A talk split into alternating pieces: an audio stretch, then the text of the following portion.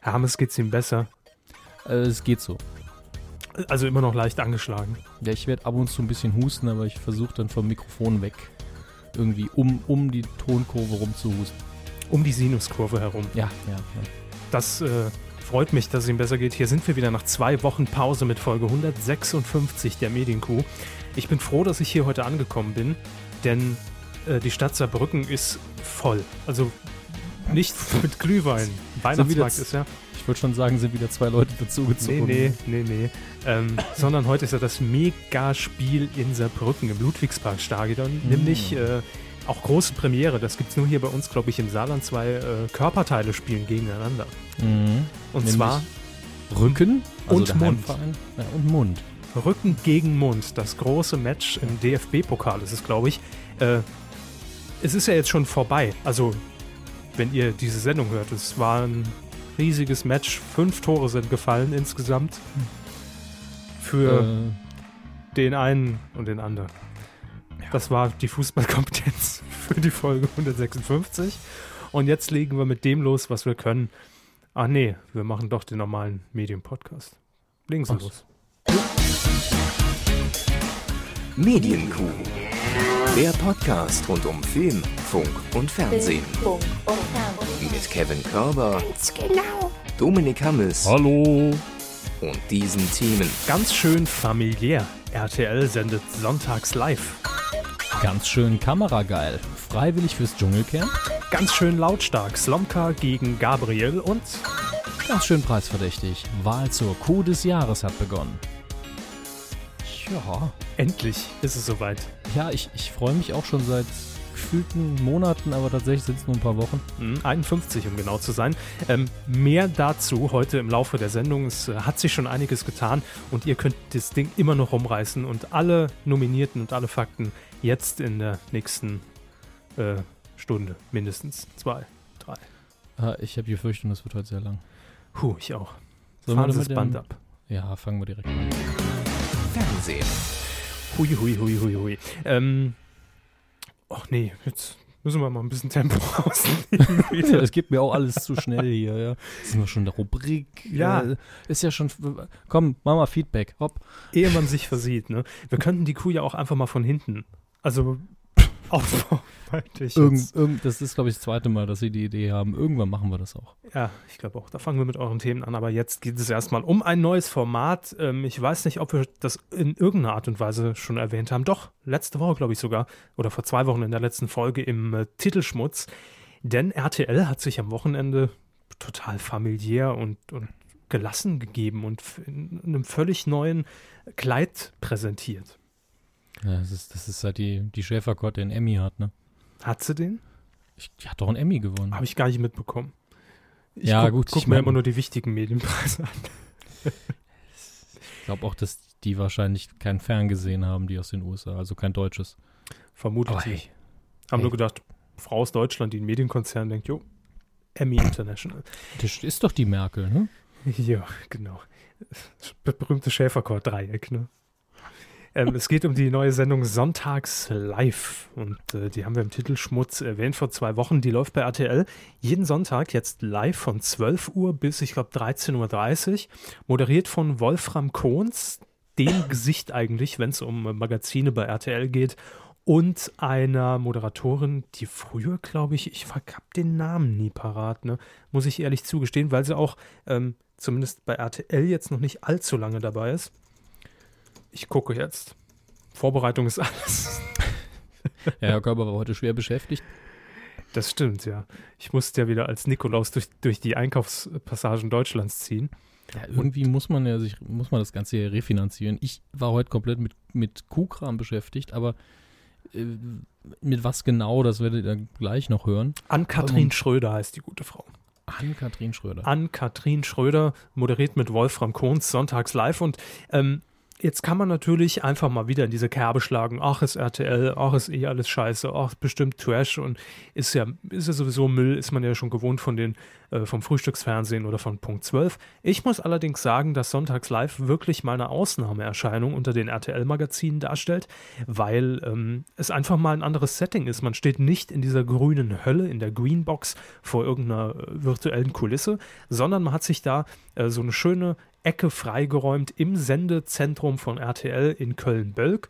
Und ähm, man hat so eine Glasfront, wo man dann raus in diesen Vorhof gucken kann von RTL. Ähm, es gibt Publikum, da sitzen, also wirklich sehr klein gehalten, alles gar nicht so in, in, in riesigen RTL-Dimensionen, so 20, 30 Leute im Publikum.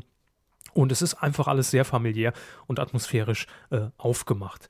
Und ähm, das habe ich, muss ich sagen, bei RTL in der letzten Zeit so ein bisschen vermisst, zumindest was bei diesen, äh, was, was bei diesen Magazinen so im Moment zu sehen ist, immer nur dieser Greenscreen und virtuelle Welten und da kann man irgendwie nicht mehr so viel mit anfangen.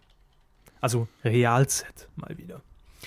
Ähm, haben Sie irgendwas schon von der Sendung mitbekommen, gehört, gelesen, bei Nein, Twitter, also in der Presse, Ich Trailer bin, was gesehen? das angeht, vollständig jungfräulich. Äh, aber es reizt mich auch nicht. Wieso? Also unabhängig von der Qualität, die Sendung mag ja super sein, aber ich habe einfach kein Interesse an einer sonntägigen Live-Sendung beim RTL. Das ist jetzt interessant, weil es ist natürlich auch ähm, von der Uhrzeit her, finde ich, sehr problematisch. Und das hat sich auch in der Quote von dieser Premierensendung äh, ein bisschen niedergeschlagen, weil wer guckt schon sonntags um 12 RTL und erwartet dort frisches Material? Eben. Also wer ist da überhaupt wach? so, das zum einen. Aber das ist auch, um ehrlich zu sein, so ein hausgemachtes Problem, weil man natürlich bei RTL gewohnt ist, dass die am Wochenende einfach fleißig, zumindest bis 18, 19 Uhr rum, äh, aus der Konserve senden. Da liefen alte Folgen Bauer sucht Frau oder, oder äh, Schwiegertochter gesucht oder äh, Rach der Restauranttester, irgendwelche Serienwiederholungen. Und jetzt bietet man eben um 12 Uhr bis 13.30 Uhr eineinhalb Stunden Live-Programm. Daran muss man sich erstmal gewöhnen und der Zuschauer muss da erstmal diesen Programmplatz finden. Ähm, das Format an sich, also wie gesagt, ich glaube, da steckt viel Potenzial drin, denn die Premierensendung war eigentlich so, wie man sich eine Premierensendung vorstellt, nämlich sehr hektisch. Man hat gemerkt, dass das alles noch äh, unter, unter jeder Menge Adrenalin produziert wird, ähm, dass man sich möglichst genau an die, an die Proben gehalten hat, dass da die Texte einstudiert wurden und die Überleitungen und den Gasttalk und die Aktion, die man, äh, die man in der Sendung hatte. Also es war schon alles sehr getaktet und auch sehr, sehr schnell. Und das hat mich an der Sendung ein bisschen gestört, dass da wieder mehr Ruhe reinkommt. Es Aber hat, sie- es hat sie gestört, dass keine Ruhe drin war. genau, ja. Also es war einfach durchgehetzt. Es war, sagen wir so, es war sehr gut geplant, ja. Aber es war für diesen Rahmen, den man der Sendung gegeben hat, dann doch einfach viel zu hektisch. Und äh, in dem Sinne würde ich mir für die nächsten Folgen wünschen, dass man da einfach ein bisschen das Tempo rausnimmt, ein bisschen lockerer untenrum wird. Gerade Wolfgang, Wolfgang Kohns, ja. Wolfgang Kohns ähm, ist einfach für mich so eine auch so eine, so eine Maschine an Moderator. Der haut es einfach raus, der kann auch alles wegmoderieren. Und im einen Moment redet er mit, äh, mit einer Familie über Fünflinge und im nächsten Moment geht es um die Vergewaltigungsvorwürfe von Karl Dahl. Das kann Wolfram Kohns, ohne dass man den Übergang merkt. Das ist so. Klingt krass, aber ist tatsächlich schwierig. Ja, es ist schwierig, aber ihm kauft man es auch einfach ab. Ähm, die Gäste waren sehr hochwertig, zumindest Günther Jauch war da, gut, Olivia Jones auch noch. Ähm, aber insgesamt ein bisschen mehr Ruhe. Ich will aber einfach auch mal, weil äh, mir ist aufgefallen, dass wir eigentlich die großen Sender auch überhaupt nicht mehr loben. Gut, es gab auch keinen Grund.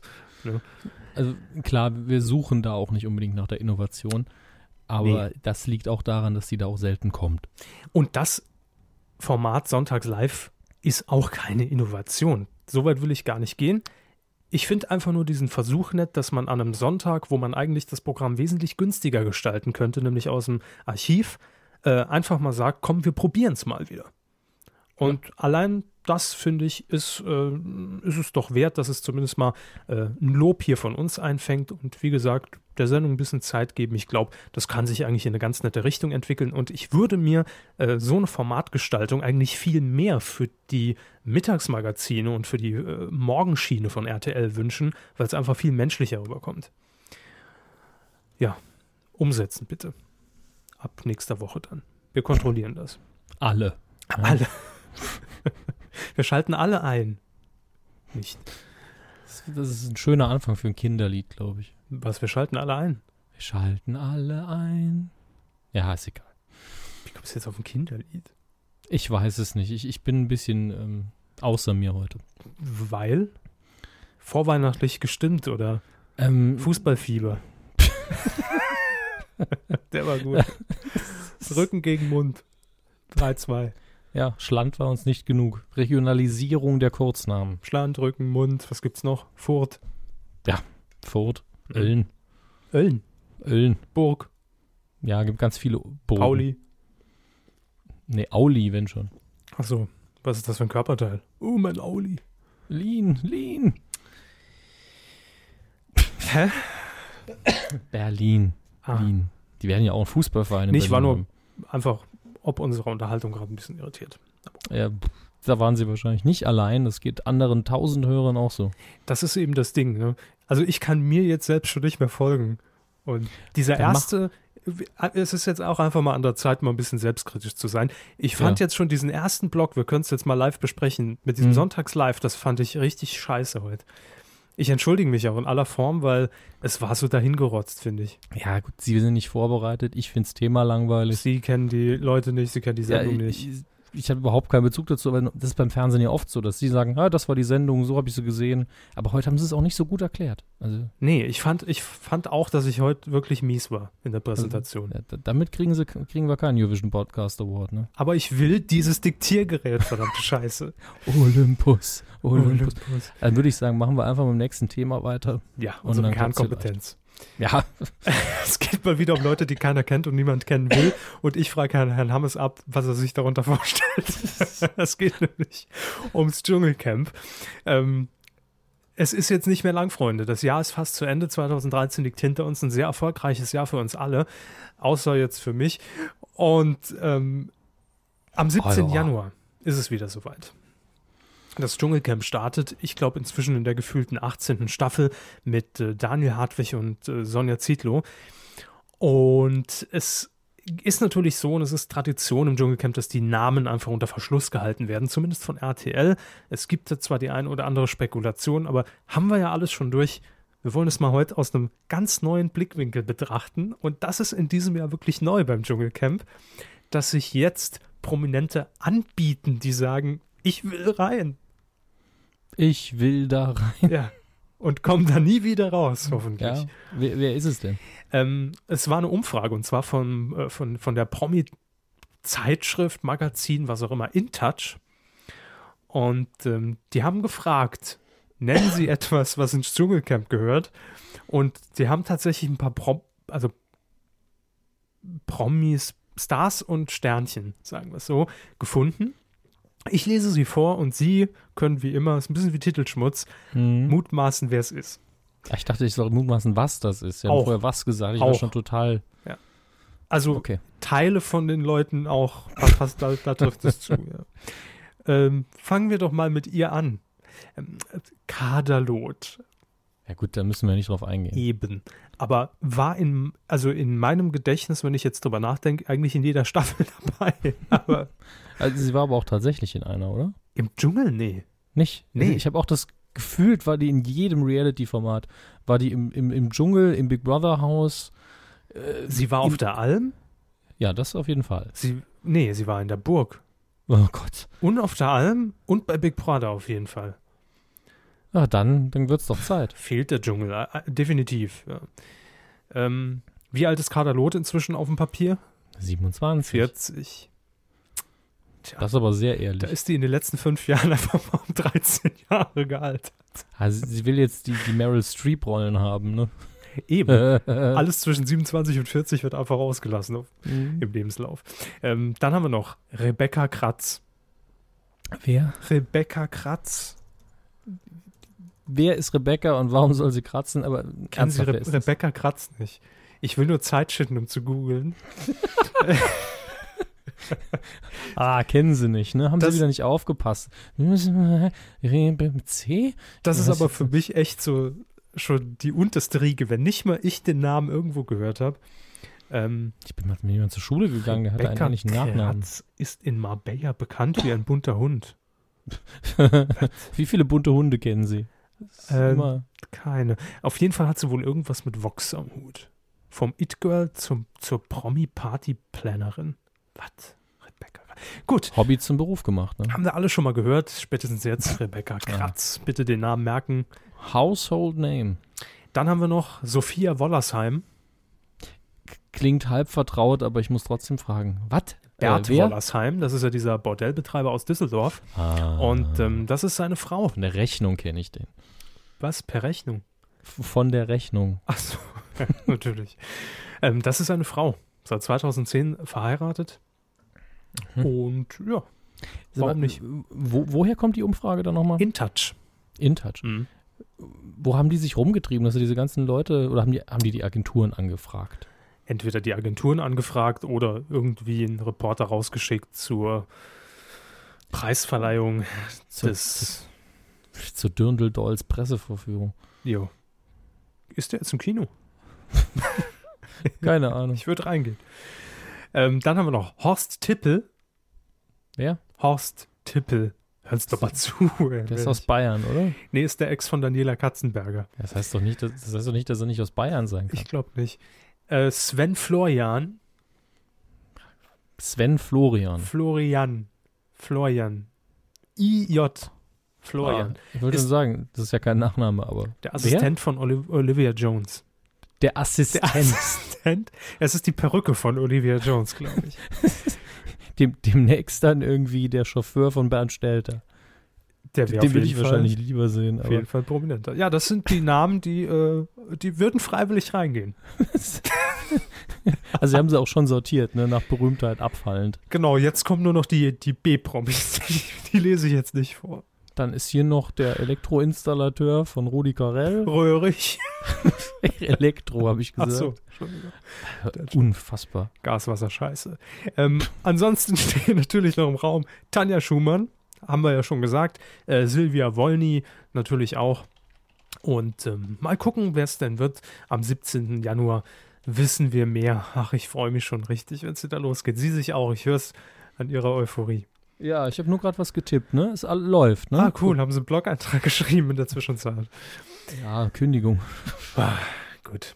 Ähm, ja, Dschungelcamp, kommen wir mal weg von diesen niveaulosen Themen, kommen wir mal zu was Gehaltvollem, denn ich sehe hier schon auf meinem Radar, dass die meisten jetzt iTunes schon abge abgestellt haben und uns entabonniert haben. Deshalb müssen wir wieder ein bisschen inhaltlich werden. Ja. Wir haben mal wieder ein Interview geführt. Ja, wir haben diesmal gedacht, heute, das wird eh nichts mit der Kuh. Stimmt. Und da müssen wir doch irgendwie ein bisschen seriösen Gehalt reindrücken. Und da habe ich dann geguckt, wen kann ich nerven und habe äh, tatsächlich äh, jemanden gefunden, nämlich Thomas Lückerath, Chefredakteur von DWDL. Mhm. Und habe ihn zu äh, einem ganz klassischen Thema befragt, nämlich Rundfunkgebühren, öffentlich-rechtliche Sender, äh, das ganze System, weil ich eben äh, drauf gestoßen bin, dass es im Netz mal wieder eine ganz große Debatte gibt. Vermutlich ausgelöst dadurch, dass man am 1. Dezember ja umgestellt hat auf die Jeder muss zahlen erstmal und kann sich nur befreien lassen. Joko zahlt. Äh, Joko zahlt von seinem eigenen Geld, bis nichts mehr da ist. Ähm, und ich glaube, dass das jetzt nach so Monaten der Auslöser dafür ist, dass, dass sich verschiedene Leute im Internet halt mehr beschweren und mehr aufregen. Unter anderem hat ja Holger Kreimeier von Fernsehgetrick TV auch äh, so eine Aktion gemacht mit äh, Ich zahle nicht mehr. Mhm. Und es gibt auch eine Facebook- und Internetseite mit irgendwie Boykottaufruf, äh, eine Unterschriftensammlung im Netz, die schon mehrere tausend Unterschriften hat. Und ich habe eben gemerkt, dass der Lückerath online, vor allen Dingen bei, Twit bei Twitter, sehr aktiv war und hat halt eben jetzt nicht gesagt, äh, nee, nee, nee, ihr müsst alle schön zahlen, sondern versucht hat, irgendwie konstruktiv ein bisschen in eine andere Richtung zu gehen. Hab gedacht, ich befrage ihn mal dazu und dabei ist ein relativ langes Interview rumgekommen und die ersten zwölf Minuten davon, die könnt ihr euch hier und jetzt schon mal anhören. Uh, exklusiv. Wir haben heute seit nach langer Zeit mal wieder einen halb prominenten Gast, nenne ich ihn einfach mal. Also ich glaube, das lässt er sich gerade noch gefallen. Th Thomas Lückerath von dwdl.de. Schönen guten Tag. Hallo. Ich habe dich eingeladen, einfach um über das älteste Thema zu reden, was es eigentlich für Medieninteressierte gibt, nämlich diese. es ist doch wirklich eines der ältesten Thema ja. Themen in Deutschland eigentlich. Diese äh, Zweispurigkeit äh, der deutschen Medienlandschaft, wenn es um den Rundfunk geht, nämlich dass wir einen öffentlich-rechtlichen Rundfunk haben und einen privaten. Und mhm. äh, ich habe es aus einem besonderen Anlass gemacht, denn mir ist aufgefallen, dass irgendwie besonders im Internet gerade wieder ganz viele Leute anfangen zu sagen, oh, schafft doch einfach die ganze Rundfunkgebühr ab, schafft die öffentlich-rechtlichen ab. Äh, das ist jetzt sehr ähm, polemisch gesagt, denn es ist schon, war überrascht, auch von den Polemikern kamen relativ durchdachte, ich will nicht sagen treffende, aber immerhin durchdachte Argumente und die waren auch nicht so einfach nur weg mit dem Scheiß, sondern immerhin noch ein, zwei Stufen drüber aber es war schon nicht sehr weit und nicht sehr reflektiert gedacht. Ja, würde ich, würde ich auch äh, im Grunde zustimmen. Also ja, es gibt immer sehr, sehr viele Argumente und Gründe, die, die vorgebracht werden gegen äh, die öffentlich-rechtlichen äh, und warum das eigentlich gar nicht, äh, es das gar nicht geben darf, hm. warum das sozusagen äh, keine Grundversorgung ist, die erhalten werden müsste. Ähm, es hört aber dann auf, wenn man mal ganz praktikabel rangeht. Also sobald man eine Nachfrage stellt, hört dann auch meistens die Kenntnis auf. Ja, äh, das glaube ich gern. Äh, ich nenne hier einfach mal zwei Seiten von der Medaille, die sich mhm. lustigerweise sogar stark voneinander abgrenzen. Äh, da haben wir zum einen so eine ganz komische Facebook-Seite, GEZ-Boykott, mhm. die da einfach fordert, schafft das Ding ab und ersetzt mhm. es durch was anderes, total runtergeschrumpftes, wo es nur um, naja, Wetter, Verkehr, Katastrophenkram geht mhm. und, und wirklich quasi sagt, von heute auf morgen Neustart, was, mhm. wie du immer gerne und das auch richtigerweise sagst, wirtschaftlich absoluter Wahnsinn ist.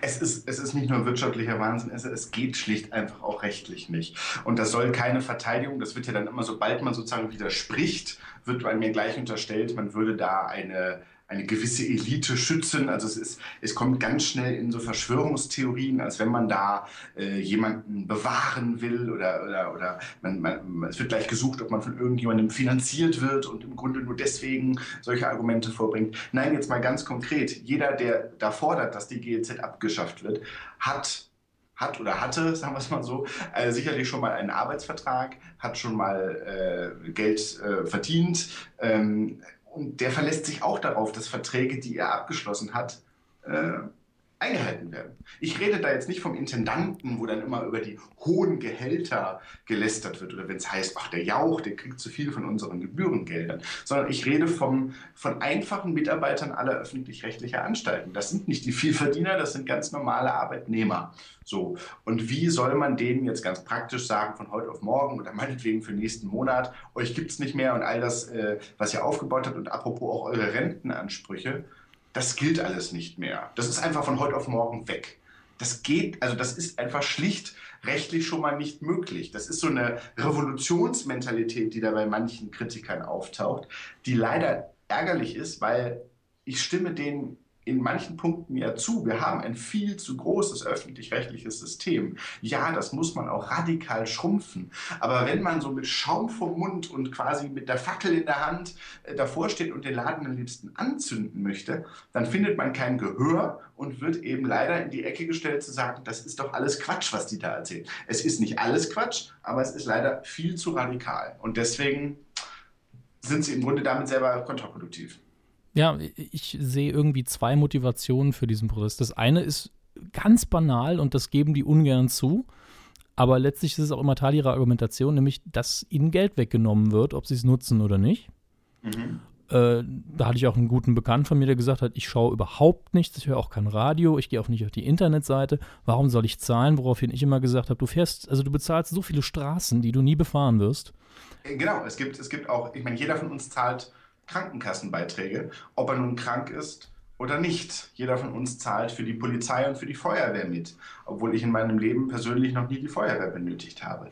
Ähm, dann wird häufig von Kritikern gesagt, ja, aber das ist ein Unterschied, das sind systemrelevante Ausgaben und systemrelevante Aufgaben und der öffentlich-rechtliche Rundfunk sei das eben nicht. Das ist ein Punkt, da kann man theoretisch drüber diskutieren. Ja, man kann ja fragen, gehört es heutzutage noch zur Aufgabe eines sagen wir mal, Staates, in dem Fall ist es ja gar nicht konkret gesehen staatlich, aber eines öffentlich-rechtlichen äh, Systems, zu sagen, wir brauchen einen äh, so großen Rundfunk. Ist das Grundversorgung? Ähm, spannende Frage. Ich würde es mal von der anderen Seite her aufrollen. Wenn wir ARD und ZDF von heute auf morgen nicht mehr hätten, ich wüsste nicht, woher überhaupt seriöse Fernsehinformation kommen sollte. Weil bei aller Liebe für ehrenwerte Arbeit von Herrn Klöppel und einigen wenigen im Privatfernsehen, Allein darauf würde ich mich nicht verlassen wollen. Und das kommt ja auch häufig, dann sollen sie das doch in Pay-TV abwandeln. Es zahlt nur noch der dafür, der es braucht. So, das Argument kann man halt entkräften, das ist so wie bei der Krankenkasse. Nach dem Motto, die Krankenkasse zahlt nur der, der krank ist. So funktioniert das nicht, weil die Leistung, die der Kranke wahrnimmt, wird ja aus der Masse der Beiträge bezahlt. Deswegen ist das ja überhaupt nur möglich, dass dann die, die krank werden, auch äh, die durchaus teuren Behandlungen äh, bekommen. Und dann gibt es zum Beispiel, habe ich einen der Betreiber von diesem GEZ-Boykott.de neulich in einem, auch in einem Radiointerview gehört, das man online abrufen kann.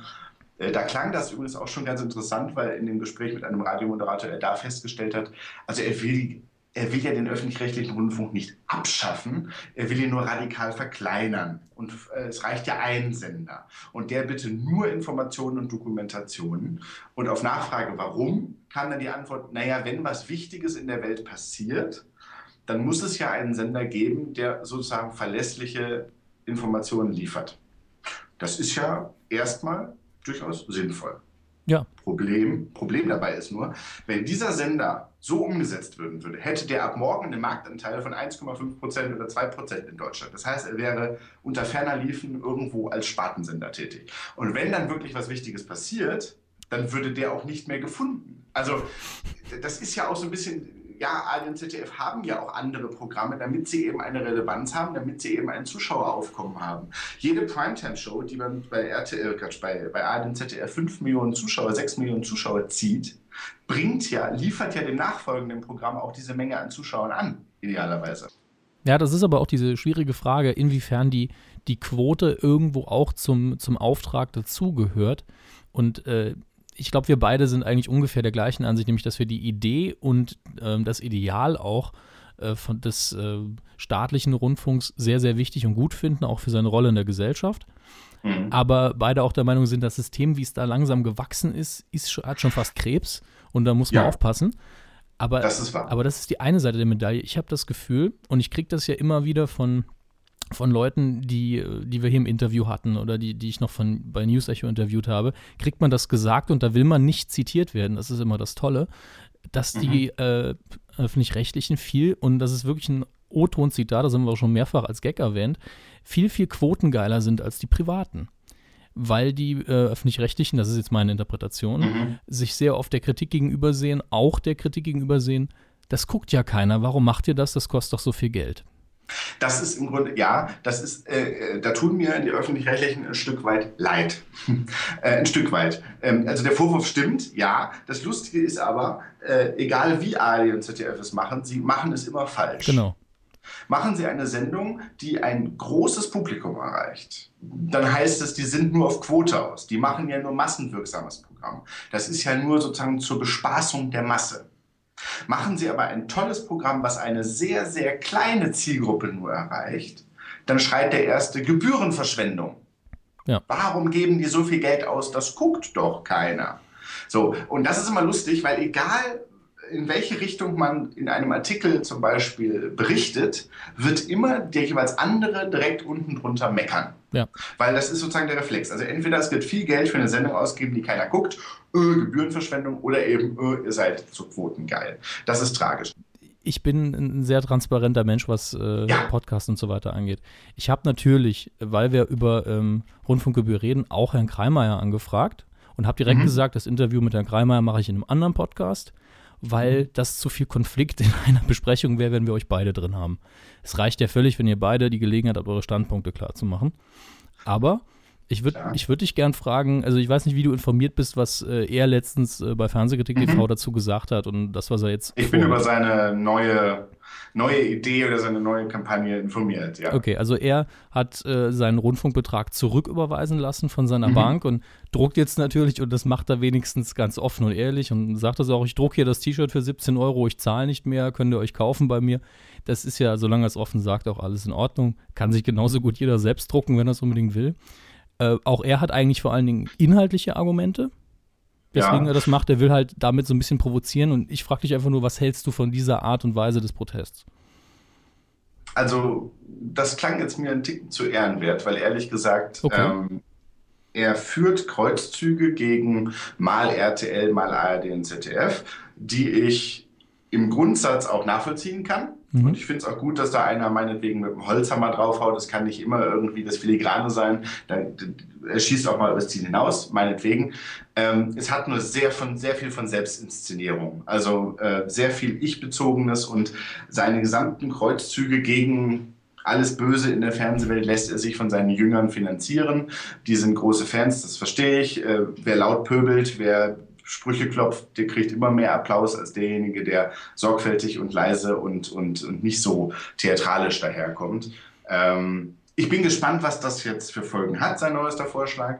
Ähm, so gesehen ist es eine erfrischende Abwechslung. Also der hat dann in seiner Nische dann auch seinen, seine Berechtigung. Ich finde es interessant. Ich könnte morgen auch einfach mal aufhören, Steuern zu bezahlen, daraus einen großen Tamtam -Tam machen, T-Shirts drucken lassen. Ich glaube, ich finde auch genügend Leute, die in Deutschland sagen würden, Steuern finde ich scheiße. Also an, an solchen ähm, Anhängern würde es dann auch nicht mangeln. Ähm, das ist für mich halt nur so ein bisschen zu plump. Also das Positivste, was wir beide aus allem rausziehen können, ist es gut, dass mal wieder darüber geredet wird. Ja, definitiv. Also wenn darüber geredet wird, dann hilft das. Nur leider eben denen, mit denen man reden müsste, also die Gegenseite, hm, die wird halt abgeschreckt. Also wenn, wenn der Protest zu laut ist, wenn der Protest zu heftig ist, dann hm, macht man es der Gegenseite natürlich einfach, weil dann kann die sagen, guck mal, das sind ja, das sind ja nur so Leute, die haben ja gar keine Ahnung und die, das ist doch albern, was die fordern. Da wurde es dann am Schluss schon äh, ein bisschen direkter. Und ich freue mich jetzt schon darauf, dass wir, ähm, wir haben ja auch die Zusage von Herrn Kreimeier bekommen, dass wir ihn auch noch hier interviewen dürfen. Ding, ding, äh, ding. Runde zwei. ja, gut. Äh, ich sehe das jetzt nicht wirklich als, als äh, extremen Schlagabtausch. Ich finde es einfach nur gut, wenn hier beide zu Wort kommen. Und äh, es sind eben unterschiedliche Positionen und die haben auch beide irgendwo äh, die Gelegenheit verdient, sich dazu rechtfertigen. Und wir haben ja auch unsere Meinung dazu. Das stimmt. Die sagen wir zwar nie, ich bin großer Freund der Rundfunkgebühr und bin der Meinung, dass man in dem System trotzdem irgendwie mal aufräumen müsste. Aber das sind nur so ganz grobe äh, Vorstellungen, die ich da habe. Ich gehe da gar nicht so sehr ins Konkrete, weil was mir aufgefallen ist, wenn es um Rundfunkgebühren geht und das öffentlich-rechtliche System, das ist so unübersichtlich, was mit eins der Probleme ist da wird man heute und morgen nicht fertig. Da muss man wirklich Jahre investieren, um überhaupt zu verstehen, wo man da was überhaupt ändern kann. Ich glaube, das sind auch teilweise so alte Mechanismen, wo ja. überhaupt gar keiner mehr weiß, warum die überhaupt existieren. und, also intern auch, vor allem intern. Und für uns ist es unübersichtlich, aber ich glaube, es ist mindestens genauso, wenn nicht noch unübersichtlicher für Leute im System. Ähm, da müsste mal so eine Defragmentierung vielleicht stattfinden. Ne? Hat man ja früher gemacht, Defrag. Ja, also, und dann stundenlang zugeguckt, wie die Pixel sich hin und her bewegt haben. Diese tollen Bausteine. Ach, guck mm. mal, der SR rückt zum SWR. Ja, dann mache ich eine Scandisk und dann eine Defrag und dann lasse ich nochmal den, den Norton drüber laufen und dann schmeiße ich meinen PC weg. Sehr gut, sehr gut. Sehr gut. Ähm, ja, wir sind heute richtig journalistisch unterwegs. Nach dem Einstieg ähm, haben wir es dann geschafft. Aber dafür sind wir auch bekannt für die, für die journalistischen Inhalte, für die äh, Hintergründe und einfach für die Analysen. Mal nachgefragt von der Medienkuh Europrick. Vielen Dank. Wir bleiben auch oder nutzen diesen journalistischen Teppich, um äh, ins nächste etwas ernstere Thema mal wieder reinzurutschen. Und zwar ähm, haben wir mal wieder leider eine Todesmeldung. Es ist irgendwie, also gefühlt ist es zumindest so, dass zum Jahresende hin jetzt, äh, was ich, uns eine Todesmeldung nach der nächsten erreicht. Woran liegt das? Menschen sterben. So. Dazu, ja, also das ist das Einzige, was man dazu sagen kann. Und dieses Mal hat es eine echte Legende erwischt und man muss mit dem Begriff ja eigentlich immer sehr vorsichtig sein, aber bei ihm kann man es definitiv sagen. Chris Howland ist im Alter von 85 Jahren äh, in dieser Woche verstorben. Äh, ganz kurz noch angemerkt, Tag der Aufzeichnung ist der 3. Dezember, haben wir ja schon, 2013. Und äh, Chris Howland, ich weiß gar nicht, ob vielen Jüngeren der Name überhaupt ein Begriff ist, aber ich will die Wette eingehen, dass zumindest wenn man ein Bild von ihm sieht, jeder sagt, ah ja, habe ich auf jeden Fall schon mal im Fernsehen gesehen. Denn er hat ein sehr einprägsames Gesicht, finde ich. Und auch eine einprägsame Stimme, was ja. natürlich nicht nur an seinem britischen Akzent liegt, sondern eben auch daran, dass er als Radiosprecher angefangen hat. Und äh, er, er als Schallplattenjockey, wie es damals hieß. Sehr schön. Äh, und äh, er war eben, wurde eben so populär in Deutschland, dass er dann, was heute ja auch immer wieder vorkommt, aber gar nicht mehr in diesem Maße, dass er dann auch in allen Medien vertreten war, dass er dann auch in vielen Filmen mitgespielt hat, in Karl-May-Verfilmungen und in, in Fernsehsendungen ständig aufgetreten ist. Und das lag in meinen Augen der Hauptsache daran, dass er einfach ursympathisch war. Und, und äh, natürlich, das muss man auch sagen, Entertainer durch und durch. Ne? Ja, also klar er war das, was man damals eigentlich so unter dem Begriff oder unter der Berufung äh, Radiomoderator verstanden hat. Nämlich, er kam hin mit seiner Plattenauswahl, hat das Ding aufgelegt, nämlich das, was er spielen will, was er empfehlen will, was er vielleicht aufgeschnappt hat äh, irgendwo in, in, in, äh, in England und das nach Deutschland bringen will. Und das hat man heutzutage sehr selten.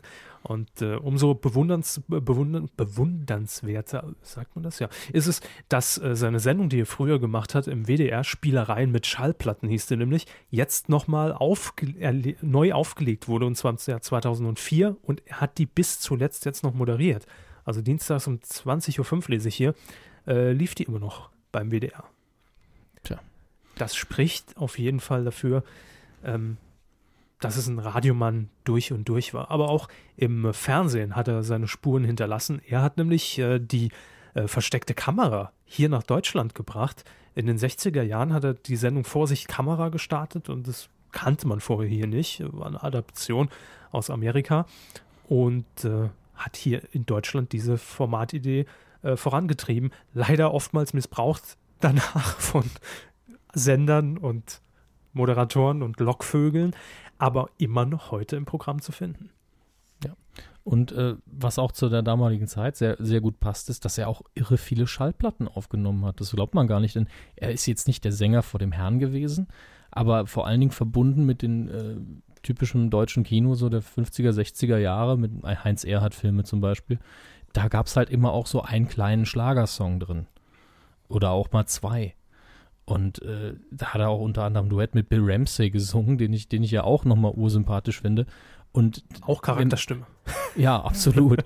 und wenn man sich anguckt, was er allein an Fernsehsendungen, an Filmen und an Schallplatten rausgebracht hat, so angefangen in den 50ern bis mindestens hinein bis in die 80er, dann äh, wird mir auch klar, warum er für mich so, äh, so eine Größe ist. Er war einfach immer da. Ja? Man, wir sagen das ja oft über Leute.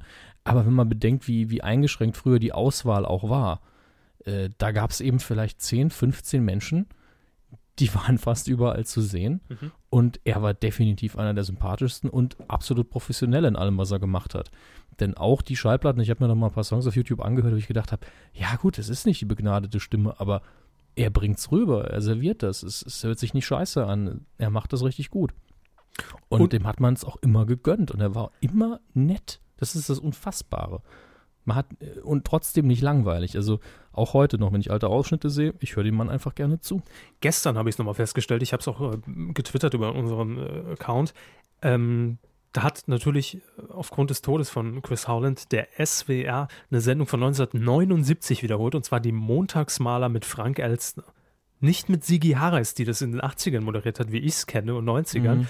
äh, sondern noch Frank Elstner hat das Ding gemacht.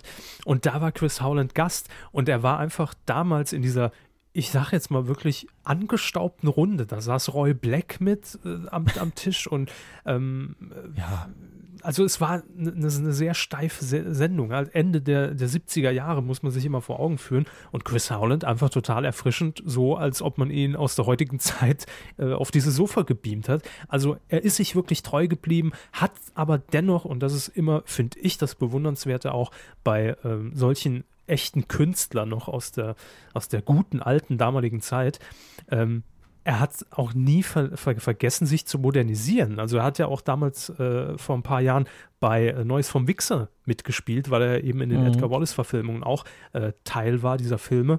Und das zeugt für mich einfach immer von Größe, genau wie das Blackie Fuchsberger auch gemacht hat. Äh, oder auch jetzt äh, haben wir ja auch erst vor zwei Wochen hier leider vermelden müssen, Dieter Hildebrand, der sich da nochmal ins Internet gewagt hat und einfach diesem Neuen auch aufgeschlossen ist und nicht so verbittert ist und sagt, nö, es interessiert mich alles nicht, was, was da abgeht und pff, ne, ich lebe irgendwie noch in, in, den 70ern. Also von daher vollste Sympathie und äh, ein großer ist von uns gegangen, leider mal wieder in diesem Jahr. Ja. Gut, und jetzt gibt es Gewinne, Gewinne, Gewinne. Die ich nächste sagen, Fahrt geht rückwärts. Ich, ich fange hin, fang hinten an mit, äh, mit unserem Gewinnspielblock, denn äh, eine Sache habe ich heut, für heute extra nochmal geschaut, dass ich auch drüber reden kann, nämlich die äh, Weihnachtsgeschichte, Pastewkas Weihnachtsgeschichte ist auf DVD erschienen. Könnt ihr jetzt erwerben und äh, ist letztlich nur eine ausgedehnte Pastewka-Episode. Lief die schon? Ich glaube, die lief noch nicht. Also sonst, sonst wird es ja keinen Sinn machen, sie jetzt auf DVD rauszubringen. Die wird wahrscheinlich um Weihnachten rum dann in Sat 1 laufen. Ich guck mal. Ja, schauen Sie mal nach, wenn ich weiterrede. Äh, das Ganze ist 80 Minuten lang, also es ist wirklich so ungefähr eine Doppelfolge. Noch nicht ganz Spielfilmlänge. Nee, ist in diesem Jahr. Sie hatten absolut recht. Ich sehe es hier gerade. Ähm, und ich sehe als Artikelbild äh, Bastian Pastewka und Anke Engelke verkleidet als äh, Wolfgang und Anneliese. richtig. Ja. Ja, spielt natürlich auch ein Teil, dass, dass die beiden in ihren Kostümen rumlaufen. Wa- Was auch visuell sehr schön ist, weil sie eben dann nicht nur einen Auftritt haben als Wolfgang und Anneliese, sondern äh, natürlich der Auftritt eigentlich Nebensache ist, wie immer bei Pastewka. Und alles drumherum wichtig ist. Und bei dem ganzen drumherum sind sie natürlich auch im Kostüm. Und das, das hat so eine leicht absurde Komik. Es ist eine schöne Folge. Es ist aber nun wirklich nichts Besonderes. Es hat ein schönes Weihnachtsflair. Es ist typisch Pastewka. Mhm. Äh, und bei Amazon ist das Ding mit relativ schlecht bewertet, unter anderem deswegen, weil es, ich glaube, so um die 14 Euro kostet. Und da war eben die Begründung von vielen, ich soll jetzt 14 Euro für eine Folge Pastewka ausgeben, die um Weihnachten rum ausgestrahlt wird. Das ist mir zu viel. Kann ich verstehen. Ja. Äh, man hat sich eben bemüht, noch irgendwie passendes Bonusmaterial auf die DVD zu packen. Äh, unter anderem sind da uralte Wochenshow-Clips drauf, die zwar ganz nett sind. Jo, hallo, eben- Tag auch. ähm, man hat eben Weihnachtsthematik rausgesucht, aber die sind zum Teil irre kurz und ist jetzt nicht irgendwie das, das Grimme-Preisniveau, sondern einfach nur eben, ja, was haben wir zu Weihnachten da mit Pastewka? Das hat man dann eben da draufgetan. Mhm. Das ist auch in Ordnung. Es gibt noch ein Making-of Schnell mal die Äh, Brainpool-Datenbank und- und- durchforstet. ne? Und ein ganz furchtbares Musikvideo, äh, auch mit Anke Engelke und Bastian Pastewka in, in anderen Rollen von, von typischen Schlagersängern. Machen sie auch hervorragend, aber äh, wenn ich es ernst nehmen würde, wenn ich nicht wüsste, dass die beiden es sind, würde ich so brechen, wenn ich das Video gucke. So ist es natürlich ganz lustig. Aber ob das wirklich äh, jetzt den Kaufpreis wert ist, müsst ihr für euch entscheiden. Aber ihr könnt es auch gewinnen bei uns. Für nix. Ja, wir verlosen zwei DVDs, die uns dankbarerweise zur Verfügung gestellt worden sind. Äh, wir wünschen euch dabei viel Glück. Ich stelle euch noch vor, was wir sonst noch verlosen. Von und dann wem wurden ich die euch, denn zur Verfügung gestellt? das ist eine gute Frage. Äh, Sollten wir vielleicht ich jetzt sagen. nachgucken. Also ich, ich habe natürlich die Produktionsgeschichte da. Ich müsste jetzt meine E-Mails aufrufen. Powered Es- by. Es war nicht äh, Pastewka selbst. Also da habe ich noch keinen Kontakt zu aufgebaut. Die Amazon-Drohnen womöglich. Das ist Brainpool, MySpaß, Sony Music. Also es ist bestimmt irgendeine Agentur, die das für die gemacht hat. Ich kann mir die Namen nicht merken. Es, es sind eigentlich immer nur zwei, drei Agenturen. Soll ich das jetzt wirklich raussuchen? Vom Lasterqual. Ähm, ja, machen Sie doch mal. Ich sage in der Zwischenzeit, dass das Ding, falls es jetzt nicht gewinnen sollte und jetzt sagt, ne, 14 Euro gerade in der Vorweihnachtszeit, da muss man auf jeden Pfennig achten. Ähm, ist es nochmal gratis zu sehen am Freitag, den 20. Dezember um 23.15 Uhr. Allerdings, auch wenn der Sendeplatz zunächst mal beschissen erscheint, direkt im Anschluss von The Voice of Germany. Das heißt, man wird da ein paar Zuschauer sicherlich rüber retten. Haben Sie Es es ist, ja auf Sat 1 dann auch, ne? in Sat 1? Ja, Verzeihung. Warum Mit genau? Sat 1 bei Sat 1. Äh, Fairpress. Ah ja. Fairpress.de hat uns das zur Verfügung gestellt. Vielen, Vielen vielen Dank. Dank, dafür, Was haben wir noch? liebe Frau Brunk. Ähm, was wir noch haben. Ja, jetzt muss ich ja wieder das Fenster wechseln. Wir haben Das Premium-Material. Natürlich. Äh, wir haben noch zwei Sachen, also eigentlich haben wir noch drei, aber jetzt erstmal nur zwei. Kalkhofes Mattscheibe Recalced, erste Staffel, zweite Hälfte, also das, was in diesen Schuber noch reinkommt, wo jetzt bei euch Styropor drin hängt. Im Übrigen an der Stelle ein kleiner Hinweis, diejenigen von euch, die sich fragen, ja, ich habe die erste gewonnen und noch nicht gekriegt, ging heute mit der Post raus. Nur unser äh, Übergewinner vom vier Jahr, vierjährigen Geburtstag bei uns muss sich noch ein bisschen gedulden, weil wir da äh, vom Management noch nichts gekriegt haben. Das signierte Ding. Ne? Das äh, kommt hoffentlich die Tage bei mir an. Ansonsten sind jetzt fast alle Gewinne raus. Äh, an einer Sache bin ich noch ein bisschen am rumhantieren, äh, aber ansonsten freut euch, ihr kriegt Weihnachtspost, auch wenn ihr seit Juni wartet. Äh, Aber da freut man sich doch umso mehr. ja, sicher. Sind wir mal ehrlich. Ja, wie gesagt, zweite Hälfte von Karkofes Mattscheibe Recalc, der ersten Staffel. Ist Die äh, Tele verlosen 5 wir auch. Edition. Ne? Zwei Stück, genau. Ähm, und die Dirk Bach-Box, die haben wir schon ein bisschen länger hier rumliegen. Die kam um seinen Ta Todestag herum äh, raus. Ist jetzt auch schon über ein Jahr tot. Äh, ist ein Riesending. Ich weiß nicht, ob ich hier, wo, irgendwo habe ich so rumliegen. Ich habe alles voll mit DVDs im Moment. Äh, ah, da ist sie. Da ist die Box. Ah, da hat der Hamster das in seinem Amazon-Lager gefunden. Ja, so sieht es wirklich aus ein bisschen. Ich weiß, wie es Ähm. bei Ihnen aussieht. Ach ja, es sind in der Hauptsache Ausschnitte von der Dirk Bach Show natürlich und von Hella und Dirk. über zwölf Stunden Laufzeit. Also für den Dirk Bach-Fan ist natürlich alles dabei. Nee, auch für die Feiertage ist das optimal. Das- Kann man sich so reinziehen. Kann auch schön im Hintergrund laufen, während man irgendwie mit den Liebsten sich anschweigt. Und äh, wie wir die Verlosung heute machen, ist relativ simpel. Ihr, die ihr zuhört, könnt alle gewinnen. Bis auf dich, dich mag ich nicht. Und äh, Das stinkt auch. ja, das ist auch was, was der immer wieder anhat. Ne? Ihr, ihr kommentiert einfach unter diesen Blog-Eintrag. Oder nee, wisst ihr was? Ihr kommentiert nicht hier unter dem Blog-Eintrag, sondern unter Coup des Jahres und auf der Seite unten, wer nicht gewinnen soll. medienq.de slash Q des Jahres. Ja, wer nicht den Preis Coup des Jahres gewinnen soll von den Personen, die in diesem Jahr nominiert sind. Und dann schreibt ihr dabei, was, welche DVD ihr gewinnen wollt. Bitte macht es nur für eine, sonst wird das ein bisschen unübersichtlich für uns. Ansonsten werdet ihr disqualifiziert, da bin ich sehr hart. Also wenn ihr zum Beispiel Kalkofe gewinnen wollt, dann schreibt ihr halt drunter, äh, wie, wie heißt der, Seehofer soll nicht gewinnen, weil der ist gegen die Pressefreiheit. War jetzt mal nicht so manipulativ hier ins Voting. oder, oder ich, ich mag keine Negativpreise, könnte ja auch sein. Könnt genauso gut sagen, denken, er muss das gewinnen und ich will nicht, dass der Böhmermann das kriegt. Auf jeden Fall eure Meinung, auch mit Begründung bitte, wenn möglich. Und dann einfach nur, ach ja, und ich hätte gern den Kalkofe, ne? Und dann schicken Oder- wir euch den zu. Mir reicht auch ein Hashtag Kalkofe, Hashtag Dirk Bach. Das ist in Ordnung. Und Gut. dann lose ich aus. Machen wir so. Äh, viel Glück, das ist äh, die Aktion. Weniger reden an Weihnachten, mehr gucken. Und unterstützen wir das Ganze durch uns, durch die Medienkuh, eurem Kommunikationspodcast. Ähm, das war's. Mehr habe ich nicht beim Fernsehen. Coup der Woche. Nicht geworden ist es. Äh, in dieser Woche müssen wir ein bisschen aus unseren starren Formen, die wir über 155 Folgen aufgebaut haben, ausbrechen. Und zum ersten Mal in der Geschichte der Medienkuh vergeben wir äh, dieses Mal nicht den Coup der Woche, sondern die äh, Jury hat sich äh, beraten über drei Tage hinweg und hat entschieden, dass es einen Ehrenpreis gibt, einen Ehrenpreis der Stifter in dieser Woche. Und zwar ist es nicht der Coup der Woche, sondern der Dödel der Woche. Der Dödel der Woche geht in dieser Woche an Waldemar Hartmann, dem bekannten und beliebten Sportreporter und Journalisten des Bayerischen Rundfunk einst. Und der hat sich ja ein Ding geleistet. Das ist jetzt schon ein paar Tage her, deshalb für euch wahrscheinlich gar nichts mehr Neues, aber wir müssen es erwähnen, weil es witzig ist. Ähm, Weil es witzig ist, Mann. Genau. Er war nämlich letzte Woche beim großen prominenten Special im Rahmen des RTL Spendenmarathons Wir helfen Kindern, äh, war er Telefonjoker. Ähm, gespielt haben im Studio bei Wer wird Millionär bei Günther Jauch ähm, Lena Gerke und Guido Maria Kretschmer, die ja beide aktuell in der Supertalent-Jury sitzen. Und es kam dann die 64.000 Euro Frage und die lautete wie folgt. Haben es das genau unser, unser Kerngebiet? Ich sage nur düdüdüm. Mund gegen Rücken. Welche Fußballnation konnte bei den bisherigen 19 Weltmeisterschaften nie den Titel im eigenen Land gewinnen? Äh, zur Auswahl standen im Übrigen äh, Argentinien, äh, Brasilien, Deutschland und Frankreich. Ich hätte ja gesagt Aserbaidschan. Jo. 100 Gummipunkte für Sie, danke, tschüss. Ab zu Wolfram Kohns in die Kabine und ans Telefon zum Spenden entgegen. Übrigens ist mir aufgefallen, dass, glaube ich, inzwischen Harry Weinfurt nur noch da ist, um in diesen Telefonhäuschen zu sitzen, um die Spenden anzunehmen bei RTL.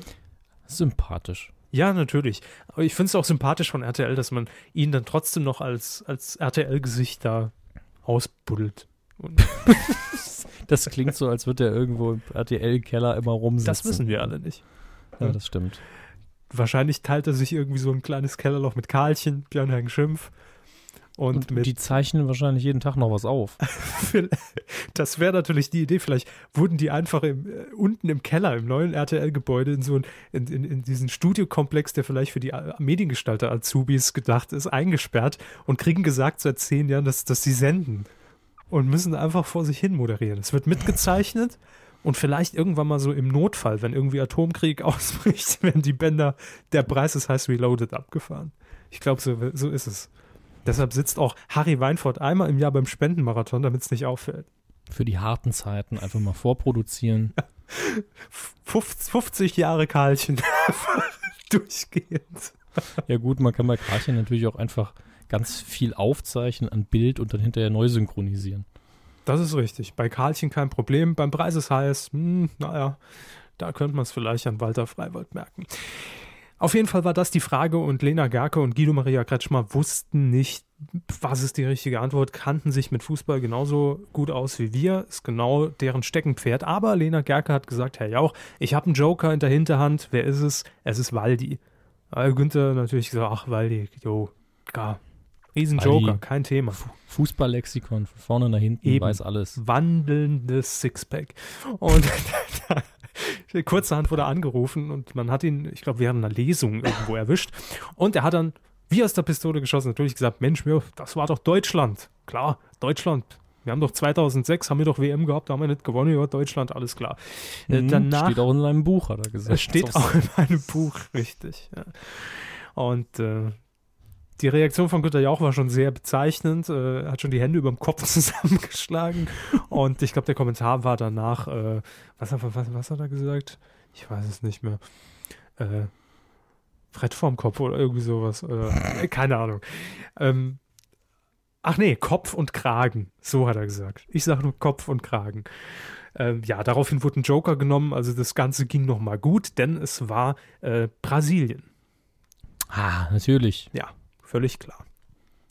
Und ähm, ja, danach war der Skandal riesig groß, um weil die Hartmann, äh, ich glaube, es war tatsächlich laut Bild, und die legt es ja fest, das ist das offizielle Organ, es war der größte TV-Skandal aller Zeiten. In, in der halben Stunde. Also. Bei RTL zu der Zeit was Skandal hat bei denen eine ganz seltsame Definition. Es war jedenfalls witzig, dass, dass, dass Waldi jetzt sogar ja, irgendwie. Ins, äh, in, in, in den Jahresrückblick geschafft hat und dann bei Lanz und tausend Interviews gegeben hat. Äh, noch viel witziger war, dass irgendeine Zeitung, ich glaube, es war Werben und Verkaufen, da nochmal die Story rausgegraben äh, hat, dass, dass der, der Weißbier-Werbevertrag mit Paulana und Waldi äh, gekündigt wurde äh, das ist allerdings schon vor zwei Jahren passiert. Ja, das ist ja ewig her. Ja. Werben und Verkaufen machen auch überraschend, äh, vielleicht auch nicht überraschend, oft Dinge nur um Klicks zu ziehen. Klickhuren, sagen wir es doch. Das haben Sie jetzt. Klassische ja. Klickhuren im Netz. Und ähm, klar, bei der Printausgabe ist das ja egal, da kann man ja schön den Deckmantel der Seriosität drüber legen.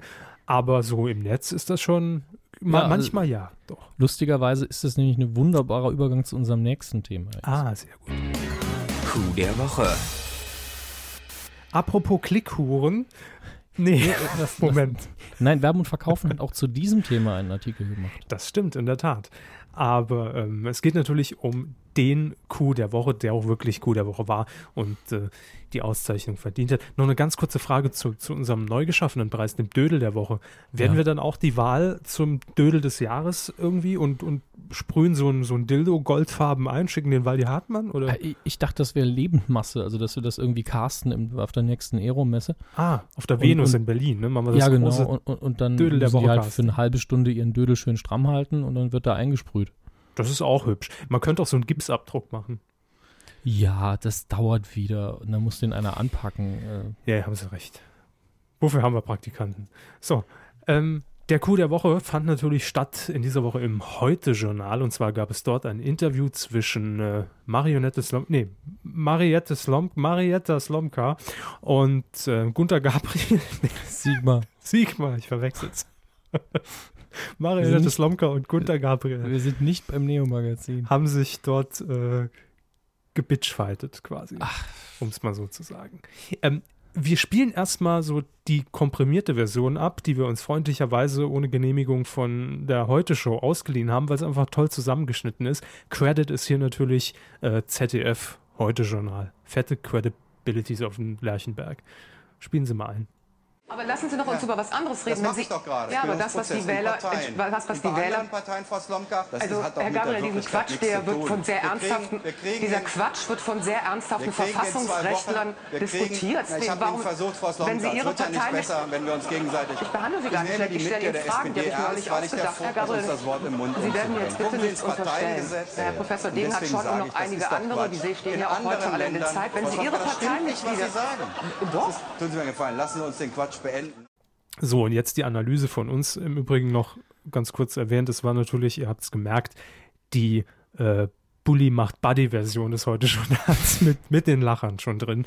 Da hat man beim ZDF gesagt, das gefällt uns, da gucken wir uns ein bisschen was von ab. Aber jetzt mal hier ums Eigentliche. Wo ist jetzt der Skandal? Ich verstehe es noch nicht so ganz. Ja gut, ich kenne Ihren Standpunkt ja nicht. Ich habe mich tatsächlich relativ eingehend damit beschäftigt, habe ein paar Artikel darüber gelesen, habe auch ein paar Reaktionen auf unserer Facebook-Seite gesehen, wo auch in beide Richtungen dann argumentiert wurde.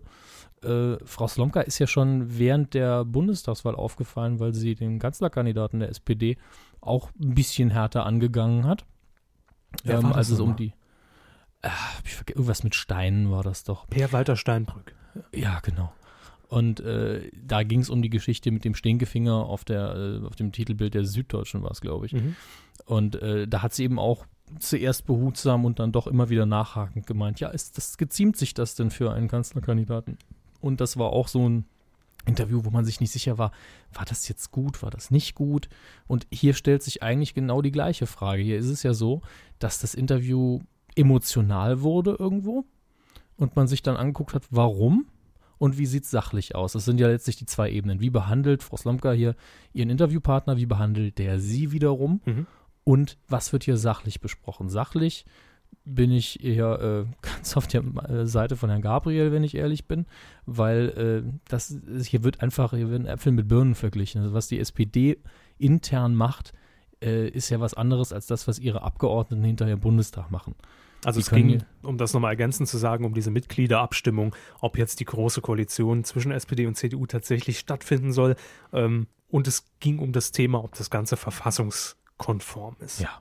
Ja. Und natürlich gibt es dann da immer irgendwelche Experten und durchaus auch berufene Experten, weitaus berufener als ich, die dann sagen, hm, das ist vielleicht nicht verfassungskonform. Und ich weiß, dass es in allen Wissenschaften so, also jetzt nicht den äh, Naturwissenschaften, da ist es eher nicht so, aber in allen Wissenschaften, wo es um Recht geht oder um sonstige Gehirngespinste der Menschen eigentlich, dass man da immer in alle Richtungen argumentieren kann und das auch, wenn ein Experte das sagt, sage ich, gut, da kann man bestimmt drüber reden, aber mein Eindruck ist hier, gibt einfach, die sind frei in ihren Entscheidungen beim Abstimmen und die SPD entscheidet intern einfach nur über den Vertrag, der hinterher vorgelegt wird, wenn man dann die Koalition macht. Das ist ja was ganz anderes. Ich verstehe zum einen sowieso nicht, warum überhaupt jetzt eine Mitgliederabstimmung stattfindet. Also es war doch in der Vergangenheit, kann ich mich noch nicht daran erinnern. Das bei einer großen ein, Koalition. Ja, das ist, äh, ist ja vollkommen egal, ob es eine große oder eine kleine ist. Es gibt ja immer einen Koalitionsvertrag. Und äh, das kann die Partei ja für sich entscheiden, wie, wie sie darüber jetzt intern entscheidet. Das kann von oben nach unten gehen, aber es kann auch einfach mal gesagt werden, wir stimmen jetzt darüber ab. Das ist der Partei ja völlig überlassen. Aber das ist doch generell gut. Also ja, wenn, klar, man, wenn man ich, die Basis befragt und sagt, ich, ich was ist los? Ich finde es insofern sympathisch, weil wenn die Basis jetzt geschlossen sagt, nee, wir wollen eigentlich nicht mit der CDU, dann gibt die natürlich ein Signal nach oben weiter und da heißt es dann, okay, unsere SPD Leute, ist weg. nee, unsere Leute wollen das nicht. Und damit muss man dann leben. Damit muss man dann zumindest umgehen. Da können natürlich die Abgeordneten, glaube ich, immer noch hingehen und Frau Merkel wählen. Aber den Koalitionsvertrag unterschreiben, das weiß ich gar nicht, ob sie das dann dürften. Also jedenfalls, ähm, ich fand es auch auf, auf jeden Fall ein Fernsehmoment, der erwähnenswert ist, weil er eben heraussticht und weil es nicht mehr gang und gäbe ist, dass äh, ein Interview mit so einem Schlagabtausch, wie ich finde, mhm. äh, auf einer äh, gleich auf einer gleichen Ebene, auf Augenhöhe stattfand, ähm, mhm. findet man heutzutage leider nicht mehr. Gab es ja früher ständig. Da hätte sich doch vor, vor 30 Jahren niemand drüber echauffiert über, ja. über so ein Gespräch. Und dass das eben nicht mal so weichgespült ist und, und, und irgendwelche Floskeln rausgehauen und dass man auch einfach mhm. mal sieht, da steht eine Journalistin, die das wissen will, die hakt nach, es ist ihr gutes Recht.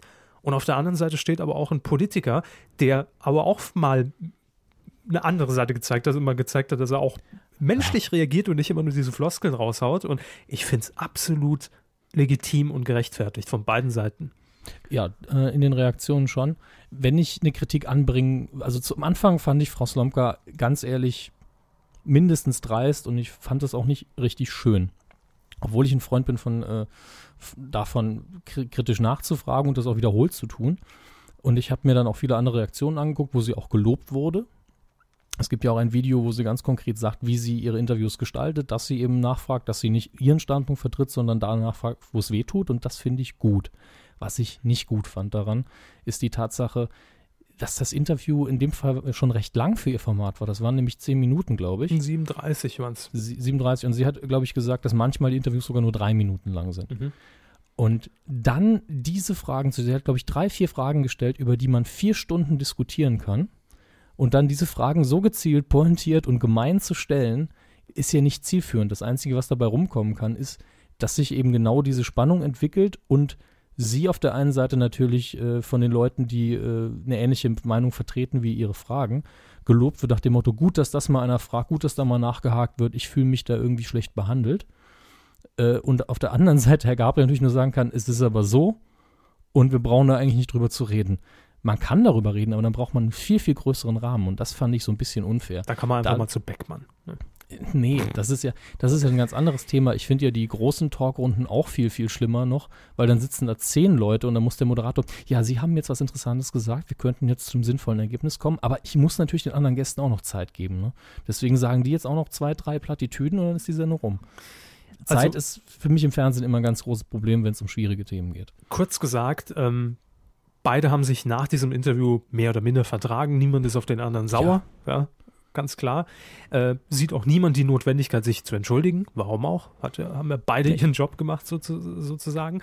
Und äh, wer sich aber jetzt da wieder einmischt, das ist hier schon wieder die, die Kuh, des Jahres potenziell, der Seehofer. Was macht der jetzt schon wieder da? Ja gut, der Seehofer hat Gabriel den Rücken freigehalten, so ein bisschen. Ja gut, der hat in seiner typischen Manier reagiert und hat gesagt, oh, so wie die das macht, das geht nicht, das macht man nicht, das ist respektlos. Also da im wird, der, Sinne, da wird der Gabriel hingestellt wie so ein Schulbub. Ja, ich glaube, das, das hat er ziemlich genau so gesagt. Ja.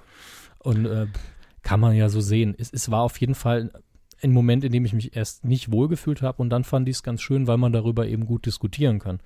Und deswegen finde ich, ist es in dem Fall für beide was Positives, weil sie einfach weitergelabert haben, wie sie das normalerweise auch tun würden, glaube ich. Ich fand es einfach erfrischend und würde es mir durchaus mehr wünschen im Fernsehen. Ähm, kurz noch abschließend, Herr Seehofer. Ich verteidige jetzt die SPD, weil ich für Qualitätsjournalismus, für Qualitätsjournalismus bin. Wo sind wir denn eigentlich? In Bayern, Herr Seehofer in Bayern. Ähm, ich würde sagen, Herr Seehofer ist damit einfach quasi nochmal für den Coup des Jahres nominiert, also so als Gesamtleistung. Äh, fließt damit mit äh, ein. So, Journalisten raus und ja. SPD verteidige ich. Wie ist das mit Frau Slomka und Herrn Gabriel? Die sind dann eigentlich das nächste Jahr nominiert. Ne? Ja, das haben wir so tatsächlich so gemacht und ich will auch darauf hinweisen, dass wir bei unserer Auswahl, da kommen wir ja jetzt zu, ähm, wir haben wie immer beim Coup des Jahres zehn der Kandidaten aus diesem Jahr ausgewählt. Das haben wir übernommen, damit wir da ja. nicht eine Liste von 25 Stück haben und einige waren halt auch echt einfach Füller. Sagen wir es, wie es ist. Sommerloch eben. Genau. Und äh, ich, ich finde es bei uns eigentlich sehr angenehm, dass wir so eine Mischung haben aus redaktioneller Vorauswahl und Volksabstimmung. Ja, ist so ein bisschen wie bei der SPD. Ja. Aber dann ist das verfassungskonform anders. eigentlich, wenn wir da die Vorauswahl ja. übernehmen? Also mit meiner Verfassung Geht das Geht konform? Das konform. ja. ja. Äh, ich wollte jetzt noch sagen, dass die beiden, die letztes Jahr im Dezember Coup der Woche wurden, auch berücksichtigt wurden, weil da lief ja das Voting schon genau wie jetzt. Also die sind nicht unter den Tisch gefallen, aber die haben es trotzdem nicht geschafft. ich weiß gar nicht mehr, wer es war. Aber wird berücksichtigt. Also auch dieser Coup der Woche ist dann für das nächste Jahr mit drin. Geht leider nicht anders. Ja. Aber wen haben wir denn jetzt drin in der finalen Abstimmung? Coup des Jahres 2013, der wohl wichtigste Medienpreis Europas, zumindest im Saarland. Ähm, zum einen haben wir drin. Ja, ich. Achso, Sie haben die Liste noch nicht offen. Ja, ich muss doch erst wieder hinscrollen, aber direkt auf. Also bei mir wird das eigentlich zufällig neu sortiert? Ja, Sie müssen oben in die Liste gehen, da ist es ja richtig, ne? Dann sind wir auch gleich. Da ja, ich, ich, bin oben in der Liste, ja. Ja, die stimmt. Nur unten im Voting ist es immer äh, random, damit jeder gleiche Chancen hat. Okay, also dann fängt die Liste bei uns an mit Olli Schulz als Charles Schulzkowski. Pissmaul. Richtig. Ja. Ist nominiert, ähm, weil er nämlich äh, mal wieder zugeschlagen hat in der ersten Folge Circus Halligalli. Wir alle erinnern uns, Besuch auf der Berlinale. Dann haben wir Katja Riemann und Hinak Baumgarten im Das Interview, auch mit nominiert mhm. ähm, auf dem roten Sofa. Das, ist, puh, das hat dieses und letztes Jahr schon ganz schön für Furore gesorgt. Das stimmt. Peter Limburg haben wir dann als nächstes. Mhm. Äh, wofür hat mir, genau, für seine Pannensendung bei Pro7 Sat1. Genau, das war die Sat1 Nachrichten ähm, und da gab es falsche Einspieler, falsch platzierte Bauchbinden. Bei Bushido stand plötzlich unten Spargelschieß mit Verspätung und ja. äh, Peter das Limburg. Stimmt, das stimmt, ne? Ja, eben.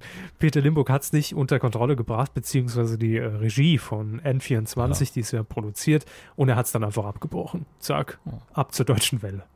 Dann kommt einer unserer Spitzenreiter aktuell. Mhm. Jan Böhmermann ist natürlich auch nominiert, wir haben es mehrfach gesagt, im letzten Jahr tatsächlich nicht nominiert, weil er keinen Coup der Woche gelandet hat. Dafür in diesem Jahr umso mehr. Ähm, klar, diese, wir erinnern uns, das war Anfang des Jahres, Roach und Böhmermann, dieses spektakuläre Ende.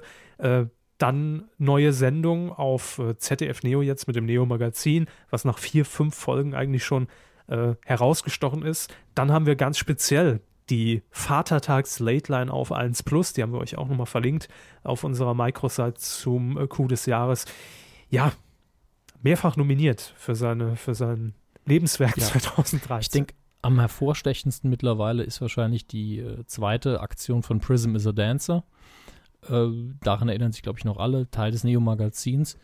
Super Idee, zum Teil klasse umgesetzt und äh, darf also im Moment führt er eben auch im Ranking an, aber ich glaube, bis jetzt sind noch nicht alle Teilnehmer so richtig auf den ähm, Wahlkampfzug aufgesprungen. Nee, läuft erst an.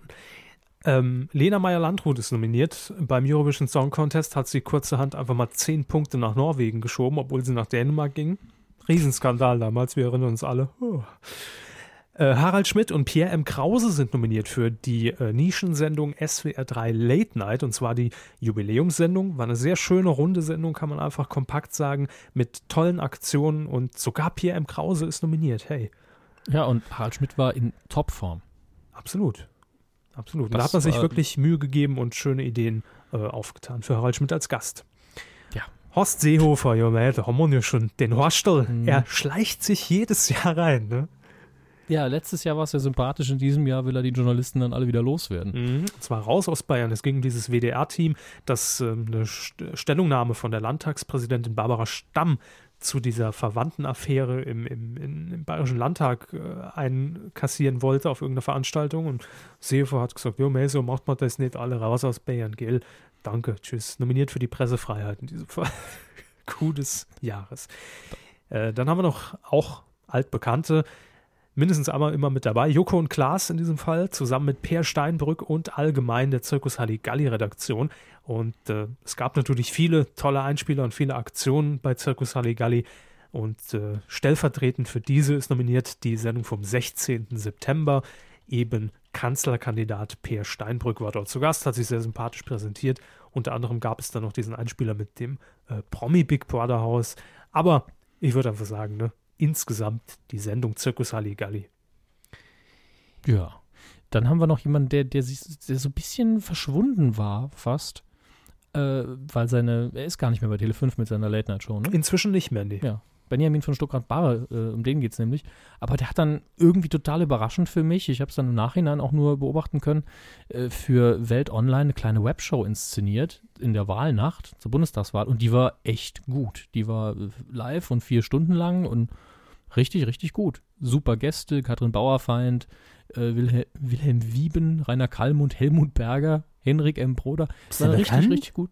Ja, eine richtig, richtig gute Sendung mit total absurden, schönen Momenten und dafür ist er nominiert für die Coup des Jahres. Ja, falls ihr sie verpasst habt, Ausschnitte daraus, das Beste of gibt es bei uns auf der Seite nochmal verlinkt. Und dann haben wir noch, last but not least, daran erinnern sich noch alle, Tom Hanks, Robbie Williams und James Blunt für ihre, ja, Watschen. Für den Auftritt hier in der Medienkuh. Genau. Ja, danke, riesig, Tom. Hanks, äh, für die Watschen, die sie in, in einem Radiointerview mit der BBC gegenüber Wetten das gegeben haben. Und zwar wurde ein bisschen ausgeteilt, sei alles sehr schmerzhaft, wenn man da fünf Stunden auf, auf dem Sofa vergammeln muss. Und Robbie Williams sagt, er ist froh, wenn er singen da fünf Minuten da hockt und dann wieder geht. Also war ein schöner Promi-Kaffeeklatsch, wie wir es hier bezeichnet haben. Und auch die drei Herren sind natürlich nominiert. Ja. So, und jetzt ist es so, Sie haben eben schon gesagt, der Wahlkampf läuft erst an ich glaube, aktiv beworben im Moment äh, oder aktiviert sind die Lena Meyer Landrut-Fans. Ja, die haben sich selbst aktiviert. Die haben ich. sich selbst aktiviert, also die ihren Google News Alert auf Lena Meyer Landrut abgerufen haben und haben gesehen, oh Gott, oh Gott, oh Gott, oh Gott, News, News zu Lena, die ist mal wieder bei irgendwo beim Preis nominiert. Sie ist nominiert, sie ist nominiert. Das ist in dem Fall eine, naja, so eine halbe Negativauszeichnung. Das ja. wisst ihr schon, ne? Schon. Gut. Äh, denn das ist das Schöne, der Coup des Jahres kann positiv wie negativ Auszeichnung sein. Wir suchen uns das aus. Äh, oder ihr vielmehr. Und ansonsten ist das Rennen im Moment relativ eindeutig, weil äh, ansonsten glaube ich nur Ulmen TV, die eben die Sendung von Stuckrad Barre produziert haben, das Ganze im Blog zumindest schon mhm. mal erwähnt haben, und äh, ZDF das, Neo ja. tatsächlich. Das ZDF hat dann auch noch so ein bisschen Schützenhilfe geleistet mit Retweets. Ja. Äh, die Fans von Jan Böhmermann sind sehr aktiv. Bei Joko und Klaas ist es noch sehr still, aber das kann sich halt alles noch ändern. Wir wissen es noch aus dem letzten Jahr. Richtig. Bis, bis glaube ich, die letzten drei Tage war noch nicht so ganz klar, was abgeht. Und dann war es ein Kopf-an-Kopf-Rennen zwischen Olli Schulz und Nils Ruf. Jeweils über, glaube ich, 14.000 Stimmen. Äh, ja, ja. Wie auch immer zustande gekommen. Aber in diesem Jahr ist es so, dass ihr äh, zumindest alle 24 Stunden eine Stimme abgeben könnt. Ja. Jo. Das heißt, wenn ihr fleißig seid, Candy Crush spielen und dann 23,59 wieder einen Klick setzen, wieder Candy Crush spielen. Genau, und dann ist ja schon wieder ein Tag rum. Genau. Ja, also Coup des Jahres-Voting. Ähm, ich finde es äh, wirklich, das meine ich jetzt komplett ernst, ich finde es echt sehr spannend und bin, äh, bin voller Vorfreude, wer es dieses Jahr wird. Und es hat sich so ein bisschen aus eigentlich so einer, so einer Gag-Rubrik, hat, hat sich das eigentlich zu, zum Kernpunkt der Coup entwickelt, so zumindest gegen Jahresende hin. Also es ist schon erstaunlich, was da alles getan wird, um aber äh, ich muss um auch sagen, Preis es macht mir irre viel Spaß. Ich hatte ja diese Schnapsidee mit dem, äh, machen wir doch mal einen Videotrailer und habe dann ein paar Leute mich, angeschrieben. Ja. Und ja, ich, ich sag's den Hörern, ne? Ja, Entschuldigung. Ich weiß, dass sie es noch wissen. Äh, und habe dann irgendwann ein bisschen Videomaterial einsammeln dürfen. Vielen Dank nochmal an die äh, netten Kollegen von äh, Halligalli und auch an Herrn Nils Ruf. Und äh, dann habe ich gesagt, hier, Herr Körber, schneiden Sie mal, ne? Weil Video kann ich nicht.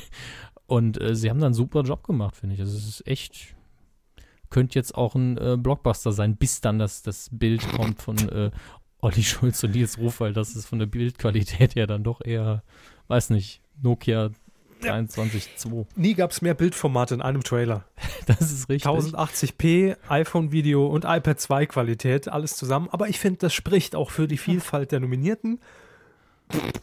Es geht um Inhalte. Natürlich. So. Es geht nicht um Pixel. Ausschließlich um Inhalte. Ähm, ihr könnt übrigens voten, das haben wir noch gar nicht gesagt, bis zum 26. Dezember 23.59 Uhr. Dann mhm. werden die Wahllokale geschlossen und dann äh, ist es entschieden und ja. dann ist klar, wer die goldene Kuh des Jahres überreicht bekommt und tatsächlich eine goldene Kuh, falls ja. ihr es zum ersten Mal jetzt mitmacht, diese Wahl. Äh, wir haben da ein kleines Preisle vorbereitet, gell? Ja, es gibt einen physischen Preis, ein goldenes Kalb, das man dann anbeten darf.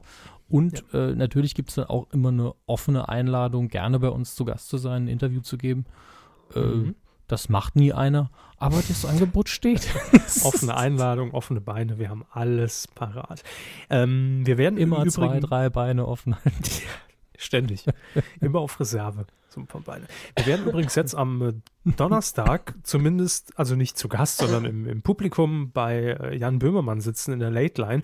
Und ähm, vielleicht kriegen wir ihn da so ein bisschen angestachelt, mal noch Werbung in eigener Sache zu machen. Er hat zwar nicht nötig, aber wir brauchen noch einen Ausschnitt für den, für den Trailer von ihm.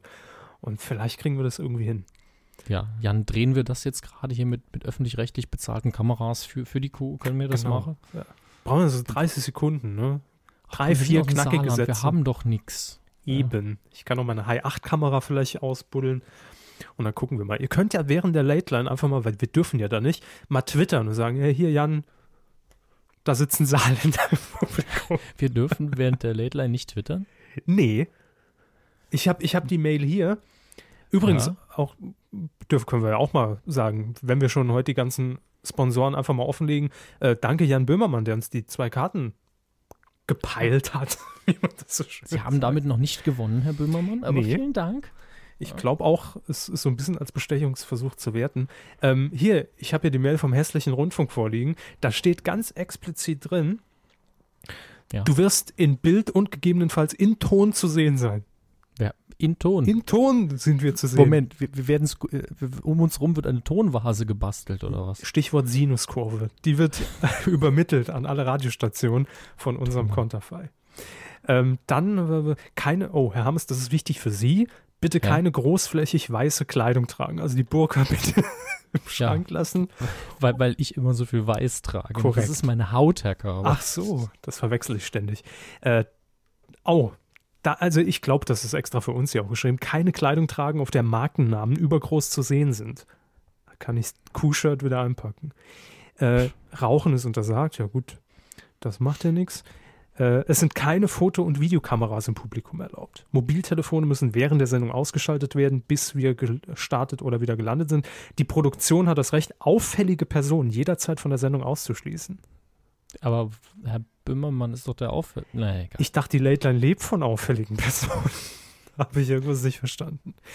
Gut. Es werden vorher noch ein paar Joints rumgereicht, wer weiß das schon so genau. Ja, ein paar Pullen Glump noch ins ins Studio gehauen. Ähm, ihr könnt, je nachdem, wie viel wir da twittern können, das Ganze natürlich verfolgen auf Medienco oder dann am Donnerstag ab 23.04 Uhr, glaube ich, auf 1 Plus oder auf allen Radiosendern, die es gibt. Ja. Cool. Nee, nee. Hängt's? Ja, schon so ein bisschen. Das ist der, der, der ist so klein. Also der. Ich hoffe, du beschneidest schon. das der. Ich weiß es noch nicht. Weidengeflüster.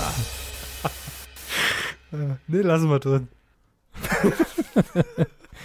das ist, wenn ich Ihnen das grafisch mal, äh, also in der Vorstellung, der, der Jingle, ja. der ist so klein, wenn ich da mit dem Cursor rangehe, dann ziehe ich den in die falsche Richtung, weil ja, genau. daneben gedrückt.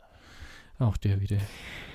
Feedback zur letzten Folge und zwar zu Folge 155 der Medinku. Zwei Wochen ist es jetzt her, aber es hat, hat sich ein bisschen was angesammelt.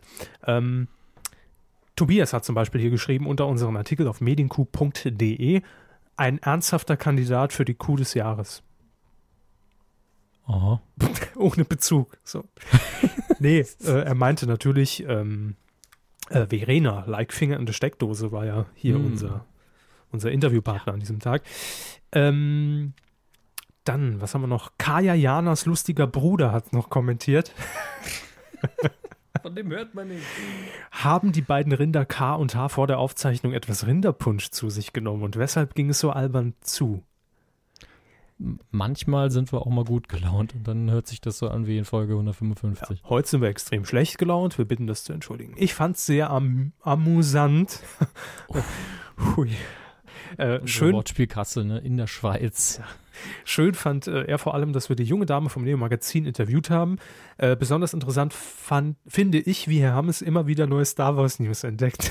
Das finde ich auch sehr interessant. Als großer Fan. Bitte? Ist auch sehr anspruchsvoll manchmal. Und anstrengend wahrscheinlich. Ne?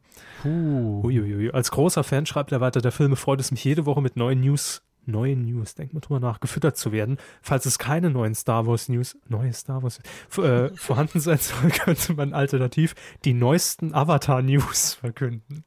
Nein. Gut. Ich hoffe, Sie haben genug Geld vom offenen Kanal Magdeburg bekommen, um Nein. uns kleine Kälber noch weitere Jahre mit Frischmilch zu versorgen. Ich freue mich schon auf die nächste Folge, um wieder ins Mumuland entführt zu werden. Äh, lassen, wir, lassen wir jetzt ja. mal so unkommentiert. Kev schreibt noch, zuerst einmal, das war die coolste und geilste Kuh des Jahres. Ich bin vor Gelächter fast erstickt. Das ist doch ihr, ihr kleiner Bruder, der Kevschö, oder? Das bin ich, das ist mein alter Ego. Was zwar oft passiert bei der Kuh, aber dieses Mal war es richtig hart. Des Weiteren fordere ich, dass der Karlauer Körper unter Tassenhammes eine Rubrik in irgendeiner Radiostation bekommen und sei es nur das Volksradio Dresden-Ost. Hm, two and a half Jedi. Jedi. Mit dem Karlauer Körper und dem Tassenhammes. Zur Aufklärung des Titelschmutzes. Oh, das ist noch wichtig. Wir haben letzte Woche natürlich mal wieder hier Pauschalaussagen rausgehauen die so nicht stimmten, gerade im Titel. Moment, Moment, sowas machen wir doch nie. Nee, eben, es wundert mich. Erklärt hier aber auf, der Titel Einsatz ohne Grenzen ist das neue Kabel 1 Format mit Toto und Harry, die unter anderem in den USA als Krokodiljäger ohne zu töten unterwegs waren. Ach, Toto ist echt eine gute Band. USA, nicht Afrika. Eigentlich ist es ein Hund, aber hey. Wild und lustig ist die neue, total lustige Tiervideoclip-Show in Sat 1, wo Gabi Köster die Clips ansagt. Oh Gott. Das, wo Gabi Köster die Clips ansagen tut. Wie lange brauchen Sie in der Maske? Um Gabi Köster. ja, egal. Ach, ähm, Scheiße. Ja, ansonsten wünscht er uns noch alles Liebe. Wir dir auch. Super Intro, schreibt Monty. Ah, Monty Burns. Und äh, Harry haben wir hier noch. Was für eine alberne Kuhfolge. Ihr solltet weniger oder mehr Drogen nehmen oder die Hufe aus der Steckdose. eure Folgen sind immer lustig, aber dieses Mal kam ich aus dem Lachen nicht mehr raus. Ich finde inzwischen schön, dass wir auf so einem Level angekommen sind, dass es sich erst immer liest, als ob wir jetzt in der Luft zerrissen werden. Oh Gott, war das so albern. Leck mich am Arsch, das kann man sich ja nicht mehr länger mit anhören. Mhm. War das Beste. Haben nur gelacht. Ja, es ist, es, ihr gehört eigentlich in eine Anstalt und das finde ich gut. Das finde ich super. Ich nämlich auch. Jawohl. Mhm. Gruppetherapie. Äh, der Huff oder Huf oder Huff schreibt noch zum Titelschmutz. Ich denke, die Mädchen-WG wird eine neue Staffel einer Doku-Soap des Kika sein. Das haben übrigens mehrere geschrieben, in dem ein Haufen Mädchen zwischen 12 und 14 Jahren die Ferien ohne Eltern in einem Haus verbringen und mit ihrem Budget auskommen müssen. Gab es bisher mit Jungs und Mädchen, bisher im Sommer, nun wahrscheinlich im Winter. Gut, da ja, lagen wir relativ nah dran. Ja, also ich meine, zwei Jahre drauf beim Alter. Und schon ja, sind wir bei RTL 2. Oder vier Jahre, genau. Ja über einfach eine 2 dazu. Zack. Toll. Ähm, da haben wir noch einen ewig langen Kommentar. Den können wir jetzt aber nicht vorlesen. Hiermit verklagen wir sie gegen Auf die Summe von Gegendarstellung. Nee, egal. Es geht um Star Wars, habe ich auch so ein bisschen das Gefühl. Wenn ich mal so. ah, worum geht's nee, da Stephen genau? King Buch. Es geht um Stephen King. Okay, welches? Äh, Carrie. Ah, Carrie, ja, ja, stimmt. Das ist die, da hat jemand für uns Carrie äh, die Neuverfilmung rezensiert. Das ist löblich. Das, das, das war bei uns auf der Seite, ne? Richtig. Der ja, Kom Kommentar unter Folge 155. Lest euch den durch, wenn ihr wissen wollt, wie die Carrie Neuverfilmung ist. Ich weiß nicht mehr, wer den Kommentar geschrieben hat, aber. Äh, das war. Mm, ja. Ja. Mhm. Genau. Mean. Auf jeden Fall. Er heißt Mean. Mean. What does it mean? okay. Herr Schneider. Mean. Äh, auf jeden Fall hat er dann einen sehr ausführlichen Text geschrieben und ich finde, da bekommt man auch einen sehr guten Eindruck. Und also, wenn ihr eine Rezension braucht, lest einfach den Kommentar. Und dann wieder Neues aus unserer Rubrik Kommentare, die wir hiermit auf unsere DVD oder auf unser Buch als äh, Hörer Kommentar sozusagen veröffentlichen werden, um das Ganze zu beschreiben, nämlich von Tobias. Er schreibt, die Folge kann man sich übrigens perfekt anhören, wenn man morgens aufwacht und den Abend zuvor tierisch gesoffen hat. ich finde, das beschreibt es wirklich also Detail. Mit einem Kater stelle ich mir das aber, naja, ich hatte ja noch nie einen. Wir sagen noch Danke für viele Spenden, die uns in dieser oh, ja. Vorweihnachtszeit erreicht haben. Da sieht man, es ist das Fest der Liebe kommt auf uns zu, das Fest des Kommerz und dementsprechend sitzen bei euch ein paar Euro locker und wie immer nennen wir den Betrag nicht, aber sagen vielen Dank an Stefan J. an Matthias B. Äh, vielen Dank für viele unterhaltsame Folgen, schreibt er hier. Äh, dann haben wir Erik F. Vielen Dank. Äh, einen besonders großen Dank, also einen sehr, sehr großen Dank, geht an Gunther D. Vielen, vielen ja. Dank. Wirklich. Nennen keine Summe, Nein. aber er hat quasi, ist hingegangen und hat Er hat das Geschäftsmodell verstanden. Ja, also er hat jede Folge berücksichtigt. Jo. Dann haben wir noch Ramon G.C. Oder Ramon. Ramon. Er schreibt, ich gebe es zu, ich nutze euch aus. Aber für einen guten Zweck. Einmal für euch und einmal für mich, denn ich würde äh, euch bitten, diesen folgenden Satz und sehr romantische Mitteilung jetzt öffentlich zu machen. Jenny, ich liebe dich von ganzem Herzen. Ist hiermit angekommen. Grüße von meiner Mama. Sehr schön. so. Alles wieder Ihre Mama gemacht. heißt Jenny? Ja. Ja. Mit 10 hat die mich. Egal. äh, wenn ihr noch Feedback habt zu dieser Folge, zu 156. Moment, Moment. Sie haben es tatsächlich doch wieder fast vergessen. Da, ich habe es hier nicht vorliegen, stimmt. Ja, Was war es ne? nochmal? Sehr gut. Sie haben Post bekommen. Ich habe Post. ganz tollen Sachen. Da steht sie ja. Ja. Wir haben Post bekommen von äh, unserem treuen Hörer und wirklich schon langjährigen Hörer Spreiselbärle aus Köln-Bölk und von Nitram Forever. Die beiden machen auch einen Podcast, äh, heißt dann, glaube ich.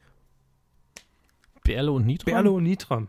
Oder Nitram und Berle? RTL Nitram gibt auch den Sender, den er neulich gegründet hat erst. Ähm, vielen Dank, da kam ein riesen Fress-Care-Paket Tee für Sie. Das werde ich Ihnen alles noch mitbringen jetzt am Donnerstag. Äh, damit sie nicht wieder so schnell krank werden und, und, und Star Wars. Star Wars Zeug war da drin und äh, alles, Socken, was der Körper begehrt. Geld, Frauen, da war alles mit drin. Danke. Ich nehme das Geld, sie behalten die Frauen. Ich dachte, ich kriege die Socken. Die mit denen kann ich Socken wesentlich haben. mehr anfangen. Den haben sie selber nicht kommen sehen. Doch, oder? natürlich. Ah, ich bin dann, dann lachend dann verneige ich mich. Dann verneige ich mich. Ähm, vielen, vielen Dank auf jeden Fall. Und wenn ihr uns noch Geschenke machen wollt, wir nehmen sie nicht an. Ihr dürft es aber trotzdem gern schicken und wir freuen uns drüber. Ähm, Feedback zur Sendung wie immer unter medienq.de unter die Folge 156. Film. Es geht so weiter, wie wir vorhin im Fernsehbereich aufgehört haben, denn es gibt äh, einen weiteren Todesfall zu vermelden, und zwar dieses Mal im Filmbereich, und zwar ein Schauspieler ist äh, gestorben an diesem Wochenende. Ja, über Paul Walker, der bei einem Unfall, einem Autounfall verunglückt ist, können wir jetzt wirklich nicht so viel sagen, weil er für uns beide jetzt nicht ein unbeschriebenes Blatt ist. Aber die größte Filmreihe, bei der er mitgewirkt hat, Fast and Furious, ich, also ich habe nicht einen Teil davon gesehen. Ich weiß nicht, wie es bei Ihnen ist. Äh, auch nicht. Interessiert mich auch überhaupt nicht, muss ich sagen. War nie Fan ja. der Reihe. Spricht äh, ja jetzt nicht gegen seine Leistung darin. Wir haben sie ja nicht bewerten können. Aber mir ist aufgefallen, als ich kurz auf seine IMDb-Seite geguckt habe, dass ich tatsächlich ähm, um die Jahrtausendwende rum, das klingt jetzt so ein bisschen hochtrabend, äh, einige Filme von ihm gesehen habe. Das war kurz bevor der erste Fast and Furious rauskam. Äh, nämlich in Varsity Blues habe ich ihn gesehen, in Pleasantville habe ich ihn gesehen und She's All That, also ähm, wie heißt der Film nochmal? Die eine oder keine heißt er im Deutschen. Äh, das sind alles so späte 90er Filme, die ich gesehen habe und die auch viele andere gesehen haben, wo er wohl immer eine kleine Nebenrolle gespielt hat. Und als ich darüber nachgedacht habe, ja, okay, ich kann mich an das Gesicht erinnern, aber er hat bei mir eben nicht diesen Eindruck gemacht, dass ich jetzt viel über ihn verraten könnte. Und äh, ist auf jeden Fall ein tragischer Unfall, wo er mit seinem Geschäftskollegen umgekommen ist, ist auch noch nicht alles geklärt. Und äh, ja, was soll man dazu noch groß sagen? Es ist traurig, aber äh, also wir wollen uns nicht wieder an heiße Eisen setzen hier. Achso, nee, dann sage ich nichts. Ja, bitte. Ich Nein, ich, ich, ich kann es ja ruhig sagen, das hat ja, das hat ja jetzt nichts irgendwie ja. mit, mit Respektlosigkeit zu tun. Ich habe den Namen vorher noch nie gehört. Äh, mhm. Gut, das habe ich jetzt nicht sonderlich bewertet, weil ich kenne viele Schauspieler nicht. Ähm, es hat mich nur persönlich ein bisschen verwundert, weil er ja jetzt außer in dieser äh, Fast and Furious-Reihe jetzt nirgends in einem riesigen Blockbuster so mitgespielt hat. Und es hat mich doch sehr irritiert, dass, dass auf Facebook da mal plötzlich am Wochenende so viele Beileidsbekundungen da äh, aufgeschlagen sind. Wo, woran liegt das?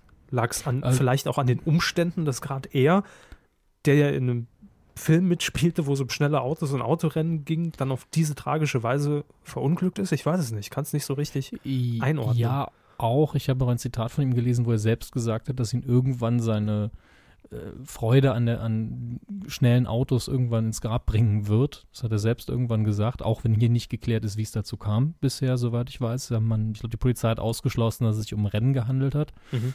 Äh, und äh, man muss es auch mal so sehen, wenn man 2014, na, das ist, ein, der ist angekündigt, aber äh, in Fast and Furious 6 2013, in diesem Jahr hier, kam der letzte Teil raus und der erste 2001.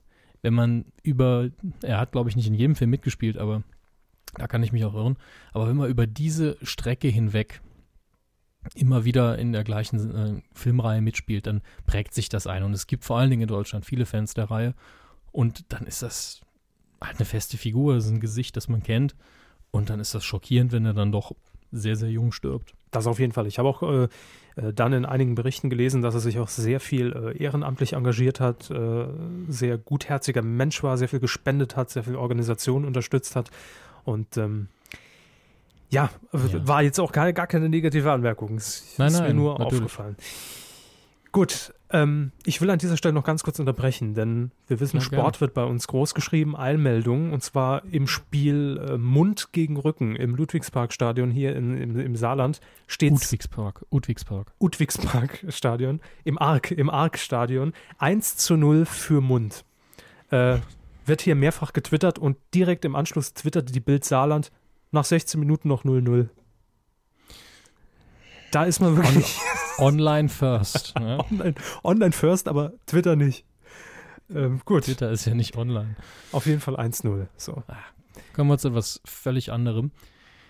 Ich habe ein Rezensionsexemplar bekommen, das und auch zwei verlose Exemplare von einem Film, mit dem ich nicht gerechnet hatte. Also so gar nicht. Mhm.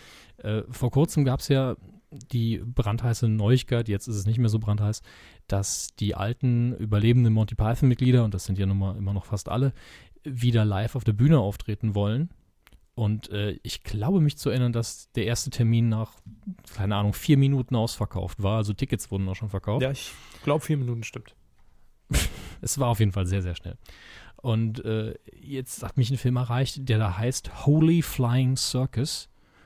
Und da geht es um Monty Python. Eigentlich sind die Pythons auch die Hauptfiguren, aber äh, es sind gespielte Pythons. Also es sind junge Schauspieler, die äh, die Crew von Monty Python spielen Scripted im. Jahre 1979, als äh, das Leben des Brian gerade fertiggestellt war und in die Kinos gelangen sollte. Und äh, Thema des Films ist eben die ganze Kontroverse rund um die Veröffentlichung und rund um den Film Das Leben des Brian, der ja mittlerweile absoluter äh, Komödienklassiker ist, den jede Schulklasse in Deutschland irgendwie in der Mittelstufe schaut. Und das zu Recht, der ist einfach verflucht gut. Und äh, damals war es eine ganz, ganz äh, kontroverse Geschichte mit Blasphemievorwürfen und Zensur. Und äh, der Film widmet sich eben dieser ganzen Geschichte, aber er macht es nicht auf eine dokumentarisch langweilige Art, wobei dokumentarisch nicht langweilig sein muss. Aber man hat nun mal kein. Nein. Football die leisten.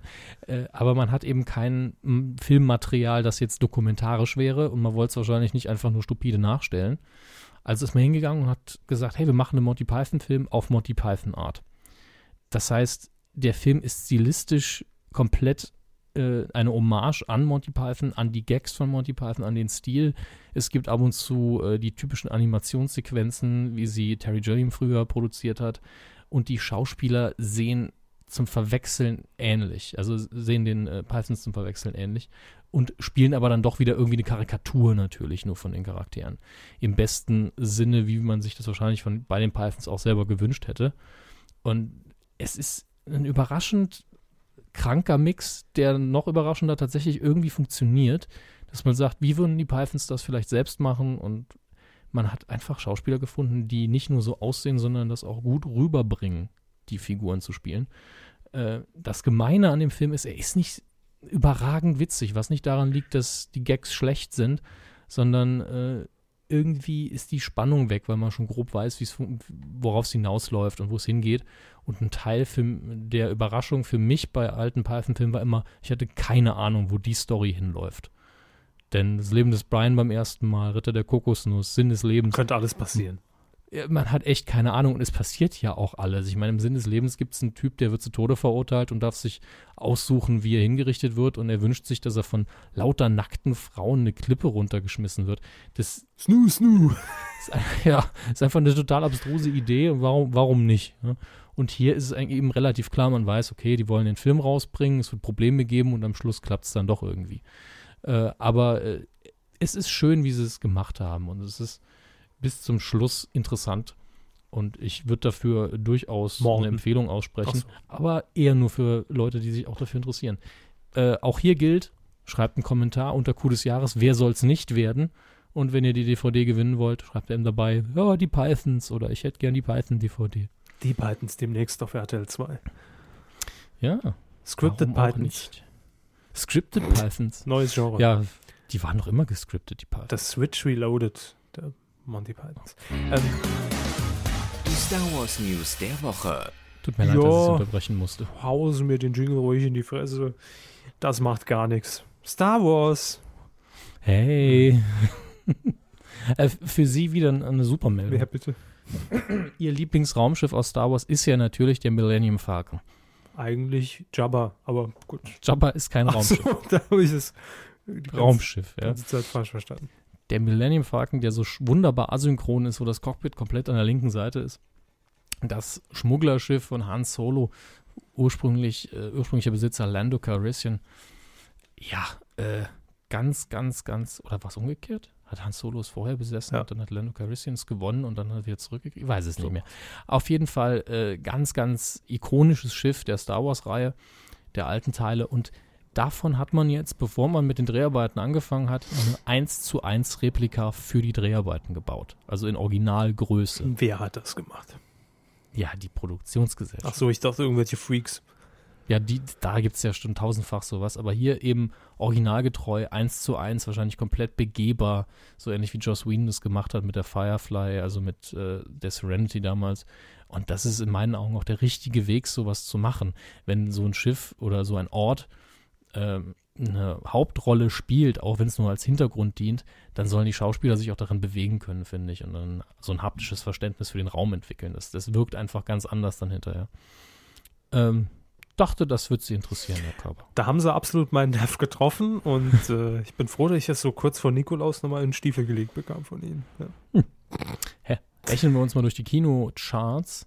Auf Platz 5, 2 runter von der 3 in der vierten Woche. Die ganze das Star Wars-Kacke wirklich auskoppeln und als Podcast. Jedi. Das kleine Gespenst ist auf jeden Fall auf Platz 5. Wer? Das kleine Gespenst. Mhm. So heißt der Film. Mhm. Auf Platz 4 ein Neuansteiger, The Counselor mit äh, Fassbender, Cruz, Diaz, Bardem und Pitt. Also das Poster setzt ziemlich auf seine Darsteller. Auf Platz 3, eins runter von der 2, Fuck You Goethe. Weil letzte Woche haben wir ausfallen lassen, da war er auf der 2. Und ein Neuansteiger hat diesen Platz eingenommen. Die Eiskönigin, völlig unverfroren. Herr Körbers neuer Lieblingsfilm. Ist nämlich animiert. Mhm. äh, und auf Platz 1, wen überrascht ich mag ist, Eis. Seit der letzten Woche, die Tribute von Panem Catching Fire mit 910 Besuchern pro Kino. Jetzt schon in der zweiten Woche über 2 Millionen. Das überrascht allerdings auch keinen, glaube ich. Mich am allerwenigsten. Ja. In dieser Woche laufen im Kino, also an diesem Donnerstag, dem 5.12., laufen im Kino viele, viele Filme an. So viel kann ich schon mal verraten. Müssen Sie gerade was raussuchen oder warum streichen Nein, nein, nein, ich hab's auf, ich hab's auf. Ich rede nur mit Absicht leise, la langsam, damit man sich darauf konzentrieren kann. Damit die Rinde nicht äh, aufwachen. Darunter sind zwei Remakes, von denen sich eigentlich fast alle einig sind, dass man sie nicht benötigt. Äh, das eine ist Carrie, darüber haben wir ja schon mal kurz hier gesprochen.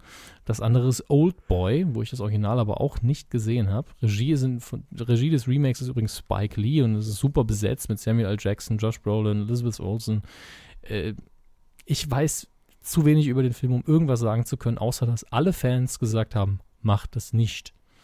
Macht es nicht, lasst es bleiben. Und ähm, das, und es läuft noch ein dritter Film an, wo ich auch eher von abraten will, nämlich Der Lieferheld unverhofft kommt oft. Diese Woche läuft er endlich an. Online bestellt mit Lieferheld. ja, das ist es, ne? Essen Man, ist da. ich glaube, das wäre noch unterhaltsamer, als das, was hier geplant ist. Äh, Lieferheld. Was ich, ja, was ich hingegen äh, euch als Information anreichen möchte, was man sich vielleicht stattdessen anschauen kann, ist Inside, und jetzt habe ich ein Problem mit der Aussprache, Louian Davis. Also es ist Doppel-L-E-W-Y-N ist der Name. Louian oder Lewian, ich bin mir nicht sicher. Louian. Auf jeden Fall Inside Levian, um es mal deutsch zu, zu sagen, Davis von Ethan und Joel Cohen, also von den Cohen-Brüdern, der neue Film. Und das reicht normalerweise, um zu sagen, hey, ein guter Film läuft an.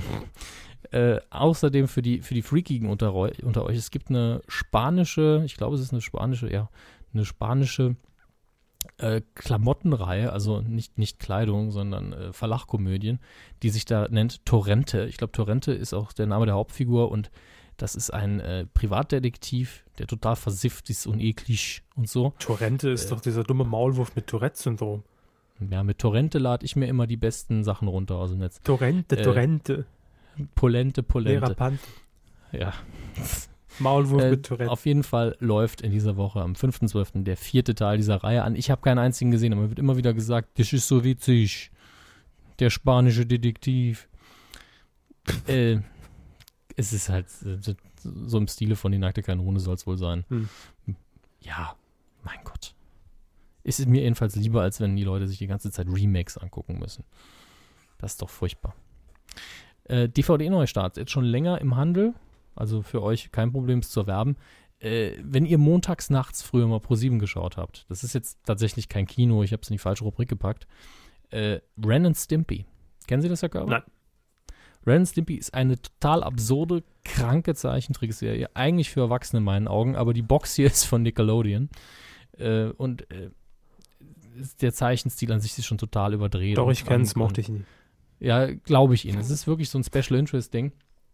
Äh, und die Box kam raus und ich habe gedacht, oh, fragst du mal an, ob wir irgendwas zum Verlosen kriegen. Und dann haben die gemeint, ne, können wir nicht machen, ist viel zu teuer. Äh, kostet auch wirklich, wirklich viel, aber für Fans absolut super, denn es ist zum ersten Mal alle Folgen in einer Box und die Box ist extrem hochwertig. Da sind auch noch Poster drin und Aufkleber und Postkarte Und äh, angeblich liefen die in Deutschland bisher immer nur zensiert und in dieser Box könnt ihr euch endlich komplett reinziehen. Für die Fans, für unter der Weihnachtsbaum. Wie viele Ne? Folgen sind es denn? Äh, Moment, ich muss mal nachschauen. Ja, es Wenn so teuer das ist. merke ich mir doch nicht auswendig. Es sind 21 Stunden Material äh, und 50 Stunden Bonusmaterial. Also, ne, es ist schon, wenn man das haben will. Einfach alles in, So. in doppelter Geschwindigkeit ablaufen lassen. nee, in der Hälfte. So Ja.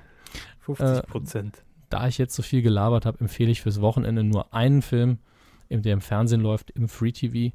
Am 7.12., das müsste der Samstag sein, um Viertel nach zehn.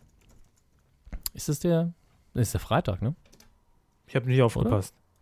Der sechste ist ja der Donnerstag, wenn wir bei Sechste Böhmermann ist sind. der Freitag, der siebte ist der Samstag.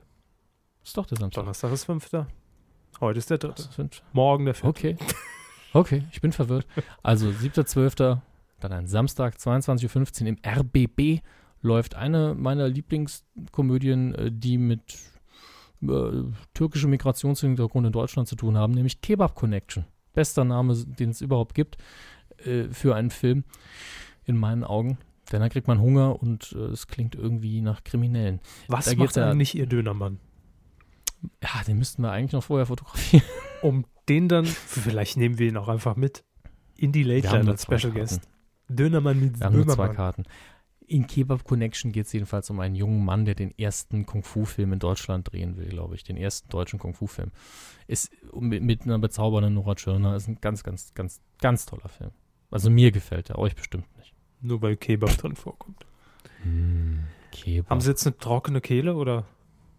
es, es, es geht, wenn ich mich so warm geredet habe. Wenn ich jetzt aufhöre, werde ich gleich ganz viel husten müssen. Aber wir sind ja bald fertig. Jo. Quotentipp. Für den ist es Ach. eh wurscht. Wissen Sie was? Machen Sie mal den Quotentipp. Ich gehe aufs Klo. So, so lange brauche ich nicht. ja, machen Sie. Ähm, also, Quotentipp. Hallo. Vor zwei Wochen haben wir getippt. Das ist jetzt schon zwei Wochen her, weil Herr Hammes ja krankheitsbedingt ausfallen musste. Ähm, haben wir getippt, eine Sendung auf Kabel 1, die sich dort nennt, nannte, nein, immer noch nennt, weil es gibt sie ja noch zumindest, Die Wildnis und ich, Richard Grass in Afrika. Äh, war mal eine ganz neue Programmfarbe, weil man gesagt hat, wir packen das einfach mal auf den Sonntag um 20.15 Uhr, wo normalerweise das Gegenprogramm klassisch sowas ist wie äh, Promi Shopping Queen oder Promi Dinner. So war es auch am Sonntag und äh, damit hat man leider abgelost. Insgesamt haben nämlich nur 3,1 Prozent eingeschaltet. Das ist der Marktanteil ab drei Jahren. Und äh, wir haben getippt. Ihr habt mitgetippt und die Zahlen von Herrn Hammers und mir liegen mir leider nicht vor, weil wir nämlich vergessen haben, es online einzuloggen. Wie auch immer das passieren konnte. Ich weiß es wirklich nicht. Aber uns liegen zumindest die ersten äh, zwei Gewinner vor aus dieser Runde und zwar mit 3,0 Prozent, also 0,1 Prozent daneben. Äh, teilen sich Platz 1 Marcel Stut und The Pack mit 2,9 Prozent, jeweils 0,1 Prozent daneben. Herzlichen Glückwunsch und The Dog 123 ist mit 3,5 Prozent immerhin noch auf Platz 3. Herzlichen Glückwunsch, gell? Das habt ihr gut gemacht, Jungs. Und wir, ich sage einfach, Herr Hammes wird's ja nicht, ich habe gewonnen. So. Natürlich höre ich. Ach, scheiße. Ich dachte, es war groß. Diese Woche tippen wir, Das hätten sie gerochen. diese Woche tippen wir Elton zockt live. der Verkehrsunfall, der. Zählen wir mal durch. Wer, Bitte? zählen wir mal durch. Wer ist denn da alles im Studio? Zählen die auch? Hä? Ja, die Leute, die im Studio Zuschauer. sind und sich das anschauen. Nee, die zählen, glaube ich, nicht. Außer sie haben ihre Quotenbox dabei. Dann zählt's. Äh, Wenn sie anfangen, dann kann ich ja einfach weniger sagen. Elton zockt live am Samstag, läuft das Ganze am 7.12. um. Äh, hä? Nee, doch, stimmt ja. 7.12. 20.15 Uhr äh, auf Pro7. Die erste Folge war ja schon spektakulär und der Knaller. Ich habe sie äh, mit großem Interesse verfolgt und habe auch hier darüber berichtet. Das stimmt. Es war echt witzig. Zumindest die letzte. Ich wollte eigentlich nur die letzte halbe Stunde gucken, aber die haben ja drei Stunden überzogen. Und da habe ich dann noch die letzten zwei Stunden gesehen. Also, sie wollten eigentlich was ganz anderes gucken. ne? Ich habe was anderes geguckt. Aber hab dann gedacht, oh komm, die letzte halbe Stunde Elton Talk gebe ich mir noch, wie, wie, wie Elton abkackt. Und ähm, ja, dann wurden es aber zwei Stunden, weil er einfach überzogen wurde bis zum geht nicht mehr. Dieses Mal hat man die Moderatorin ausgetauscht, Annika Hansen, ähm, die Mutter des Scripted Reality Talks, äh, hat ja mal auf Sat 1 diese, diese Scripted Reality Daily Talk gegeben. Kurze Zeit, Gott sei Dank. Sie moderiert das Ganze. Ich sage Marktanteil ab drei Jahren. Elton verbockt live. Ähm, 6,8. 5,5. So, 6,8. Ich logge das jetzt auch ein, weil wir haben unsere letzten Ergebnisse nicht eingeloggt, habe ich gerade eben den Zuhörern gesagt. Und dementsprechend gab es keine Auswertung. Schmutz. Titelschmutzanzeiger.de. Richtig, jetzt neu. Komplett redesigned.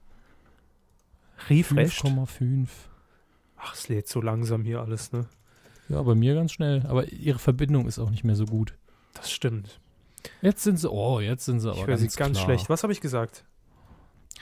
6,8. Äh, Dachte ich auch. Gut. ihr könnt mitmachen und dann gucken wir nächste Woche mal, wie ihr abgeschnitten habt. Wir sind schon im letzten Segment, dem Feedback eure Medienthemen der letzten beiden Wochen in diesem Fall.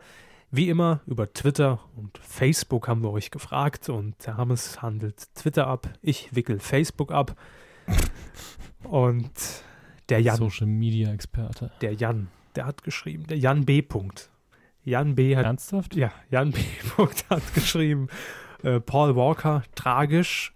War es ein Rennen oder war es einfach nur ein tragischer Unfall? Können wir nicht beantworten. Haben wir aber drin. Sebastian R. Punkt, der Tod von Paul Walker. Tarantino dreht wieder einen Western. Ja, das, das stimmt, das habe ich auch gehört.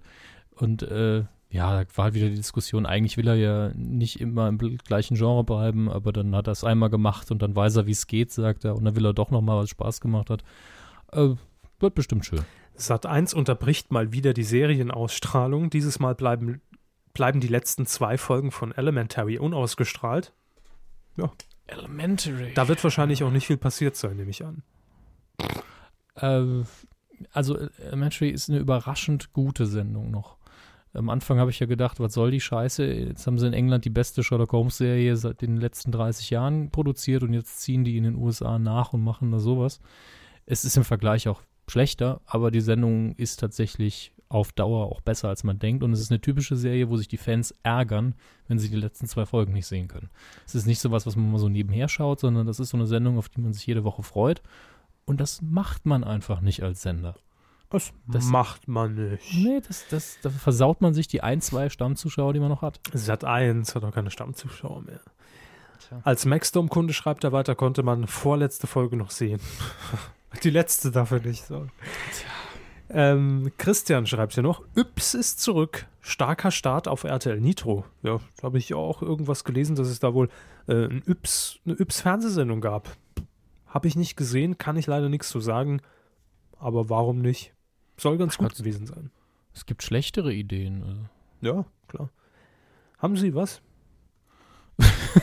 Husten habe ich. Ach ja.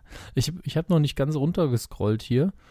Gerade schauen. Paul Walker natürlich. Mein, mein Browser hängt halt gerade. Achso, dann lese ich noch kurz Rike vor. Ähm, war da nicht was mit Slomka und Gabriel? Wissen wir jetzt nichts von. Nö, also ist mir auch komplett neu. Björn? So, ja. Björn schreibt noch, endlich, begeisterter Kuhfladen, in Klammern, me, endlich wieder ans Netz angeschlossen. das wäre eigentlich fies, wenn wir unsere Hörer Kuhfladen bezeichnen, oder? Freude auf die fetzigen neuen Abend, fetzig, fetzigen neuen Abenteuer der Chaos-Euter. Ja. Ähm, das ist das Kinderbuch, das wir demnächst rausbringen. Schal die fetzigen Abenteuer der Chaos. -Alter. Schaltet den Björn mal wieder das Netz ab. Ähm, Tommy schreibt die Glückswoche im ersten. Ach ja, Themenwoche Glück. War, war vor zwei Wochen, oder? Ich weiß gar nicht mehr. Hat das jemand gesehen? Ja, schon einige, ich nicht. Michelle. Michelle hat es gesehen. Geschrieben, Bully macht schlechte Quote mit Kaki. Bully Makagi. Bully Makagi mit Quote. Ja, dritte Folge, ich habe es ja gesagt. Ab der dritten Folge nur noch im Samstagsnachmittagsprogramm von Pro7. Warten wir es mal ab. Kabel 1 schreibt er noch, zeigt wieder äh, Blue Bloods und Southland. Aber keiner guckt's. Hm. äh, und dann Böhmi auf Siegeszug beim Coup des Jahres. Abwarten, Kinders. WDR ja, zeigt Best. Er führt, ne? Bitte? Er führt. Er führt im Moment, ja, ja. WDR zeigt Best of Zimmerfrei am kommenden Sonntag. Oh, immer ein Einschalter wert. Und last but not least, Rest in Peace, Paul Walker hat er hier noch geschrieben. Ja, ich habe jetzt Twitter mittlerweile äh, zum Spuren gebracht. YouTube News Germany schreibt, Family Guy lässt Brian, Klammer auf den Hund, sterben. Aber doch nicht ja, das Hund. ist da, doch ist richtig, der Snoopy ähnlich, also von der Optik her Hund Brian, eigentlich eine der sympathischsten Figuren der Sendung, ist neulich gestorben in Family Guy in den USA. Spoiler. ähm, und, und äh, es ist, wurde auch sehr, sehr traurig inszeniert, das Ganze. Und ich habe gehört, als Begründung haben sie gesagt, wir wollten jemanden sterben lassen und äh, es wäre wohl tragischer gewesen, wenn es eins von den Kindern gewesen wäre. Deswegen haben wir das mit dem Hund gemacht. Ich glaube, in Deutschland wird das anders gesehen. Ich glaube, in Deutschland ist es wirklich äh, tragischer, wenn ein Hund stirbt. Es ist, ich, ich weiß nicht, ob ich hier schon mal drüber geredet habe. Bestimmt. Aber es ist ja Wir so haben über alles Film, schon geredet. Ja, das stimmt. Es ist so ein Film- und Fernsehklischee. Du kannst Massaker zeigen, Nazis, Vergasung, vollkommen egal. Aber sobald ein Hund stirbt in einem Film, heulen alle. Ja. Es ist der Hammer.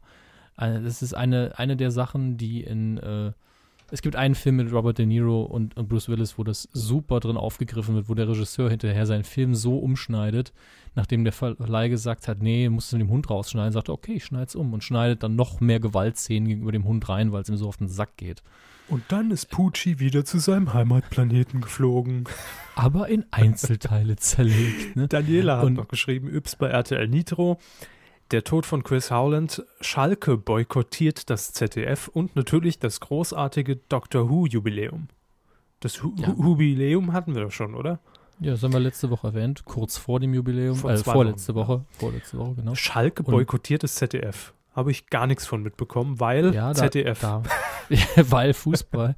Aber da haben wir auch noch einen, einen Tweet bekommen von jemandem, äh, ich muss nur gerade gucken, wer, Yannick, also Wochlob bei Twitter hat geschrieben, Mimosen Schalker boykottieren ZDF, weil es keine Champions League-Spiele von Schalke 04 zeigt. Hm. Ja, mein Gott, wenn, wenn das ZDF die nicht sehen will, dann ne, gehen die halt weg. Ich, ich lese gerade noch von Florian. Schalke boykottiert das ZDF und gibt dem Sender keine Interviews. Ja, also ich finde es lustig. Guter Woche. Zack. So, Schalke. Äh wenigstens irgendwas mal gewonnen. Ähm, Leo hat noch geschrieben, mein liebstes Medienthema, die kontroverse Live-Schalte Slomka Gabriel hatten wir hier drin. Eine tolle Yps-Show, die Lust auf mehr macht. Da muss man sie sich ja fast mal angucken, wenn drei unserer Hörer schreiben, dass sie gut war.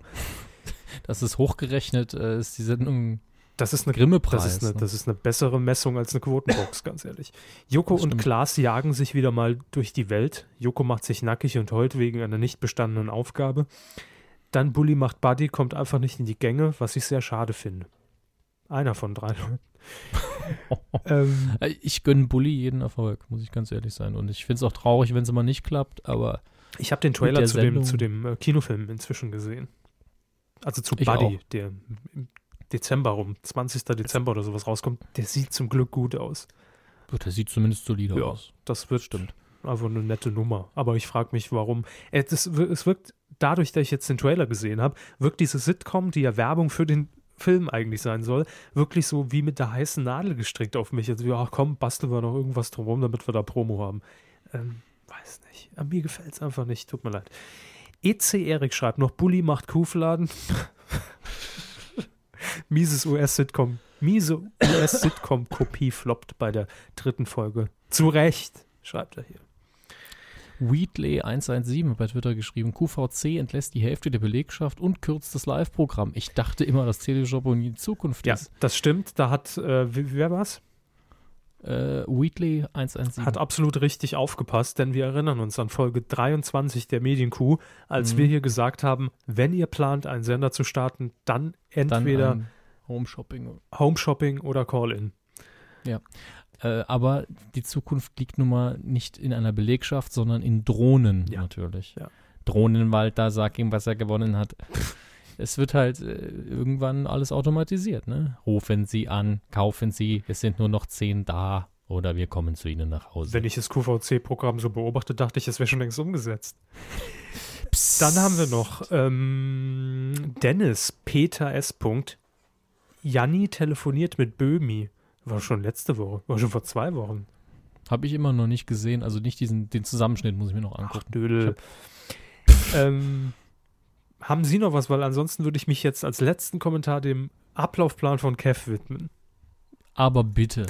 Mit Sahne. Kev schreibt, auch wenn ich wahrscheinlich zu spät bin, ja, stimmt, leider verpasst. Lesen wir nicht mehr vor. Hallo, ihr Rinder und gute Besserung an Herrn Hammes. Merci. Die Themen. 15 Jahre Giga. Stimmt. Uh, ja, äh, es hat auch irgendjemand durch bei Facebook geschrieben, er hätte dazu gern einen Newsblog quasi von uns, also mit CK, nicht mit G. Ich glaube, wir haben schon mal irgendwas drüber gemacht zum ja, 13. Und, oder sowas. Und hat, und hat dann gemeint, oder hängt euch das Thema mittlerweile zum Halse raus. Das nicht. Also ich, ich finde es nicht nervig, aber ich habe das Gefühl, ich habe alles schon hundertmal gesagt. Ich habe das Gefühl, inzwischen kennt es niemand mehr. das, das, ich meine, 15 Jahre, wenn ich drüber nachdenke, ich, puh. Ne? Das ist schon verdammt lang her. Und dann fällt mir auch auf, ah ja, stimmt. Mhm. Da hast du ja noch einen analogen, also es ist der gleiche Fernseher, aber da hast du den analogen Fernseher noch jeden Tag angehabt. Ja.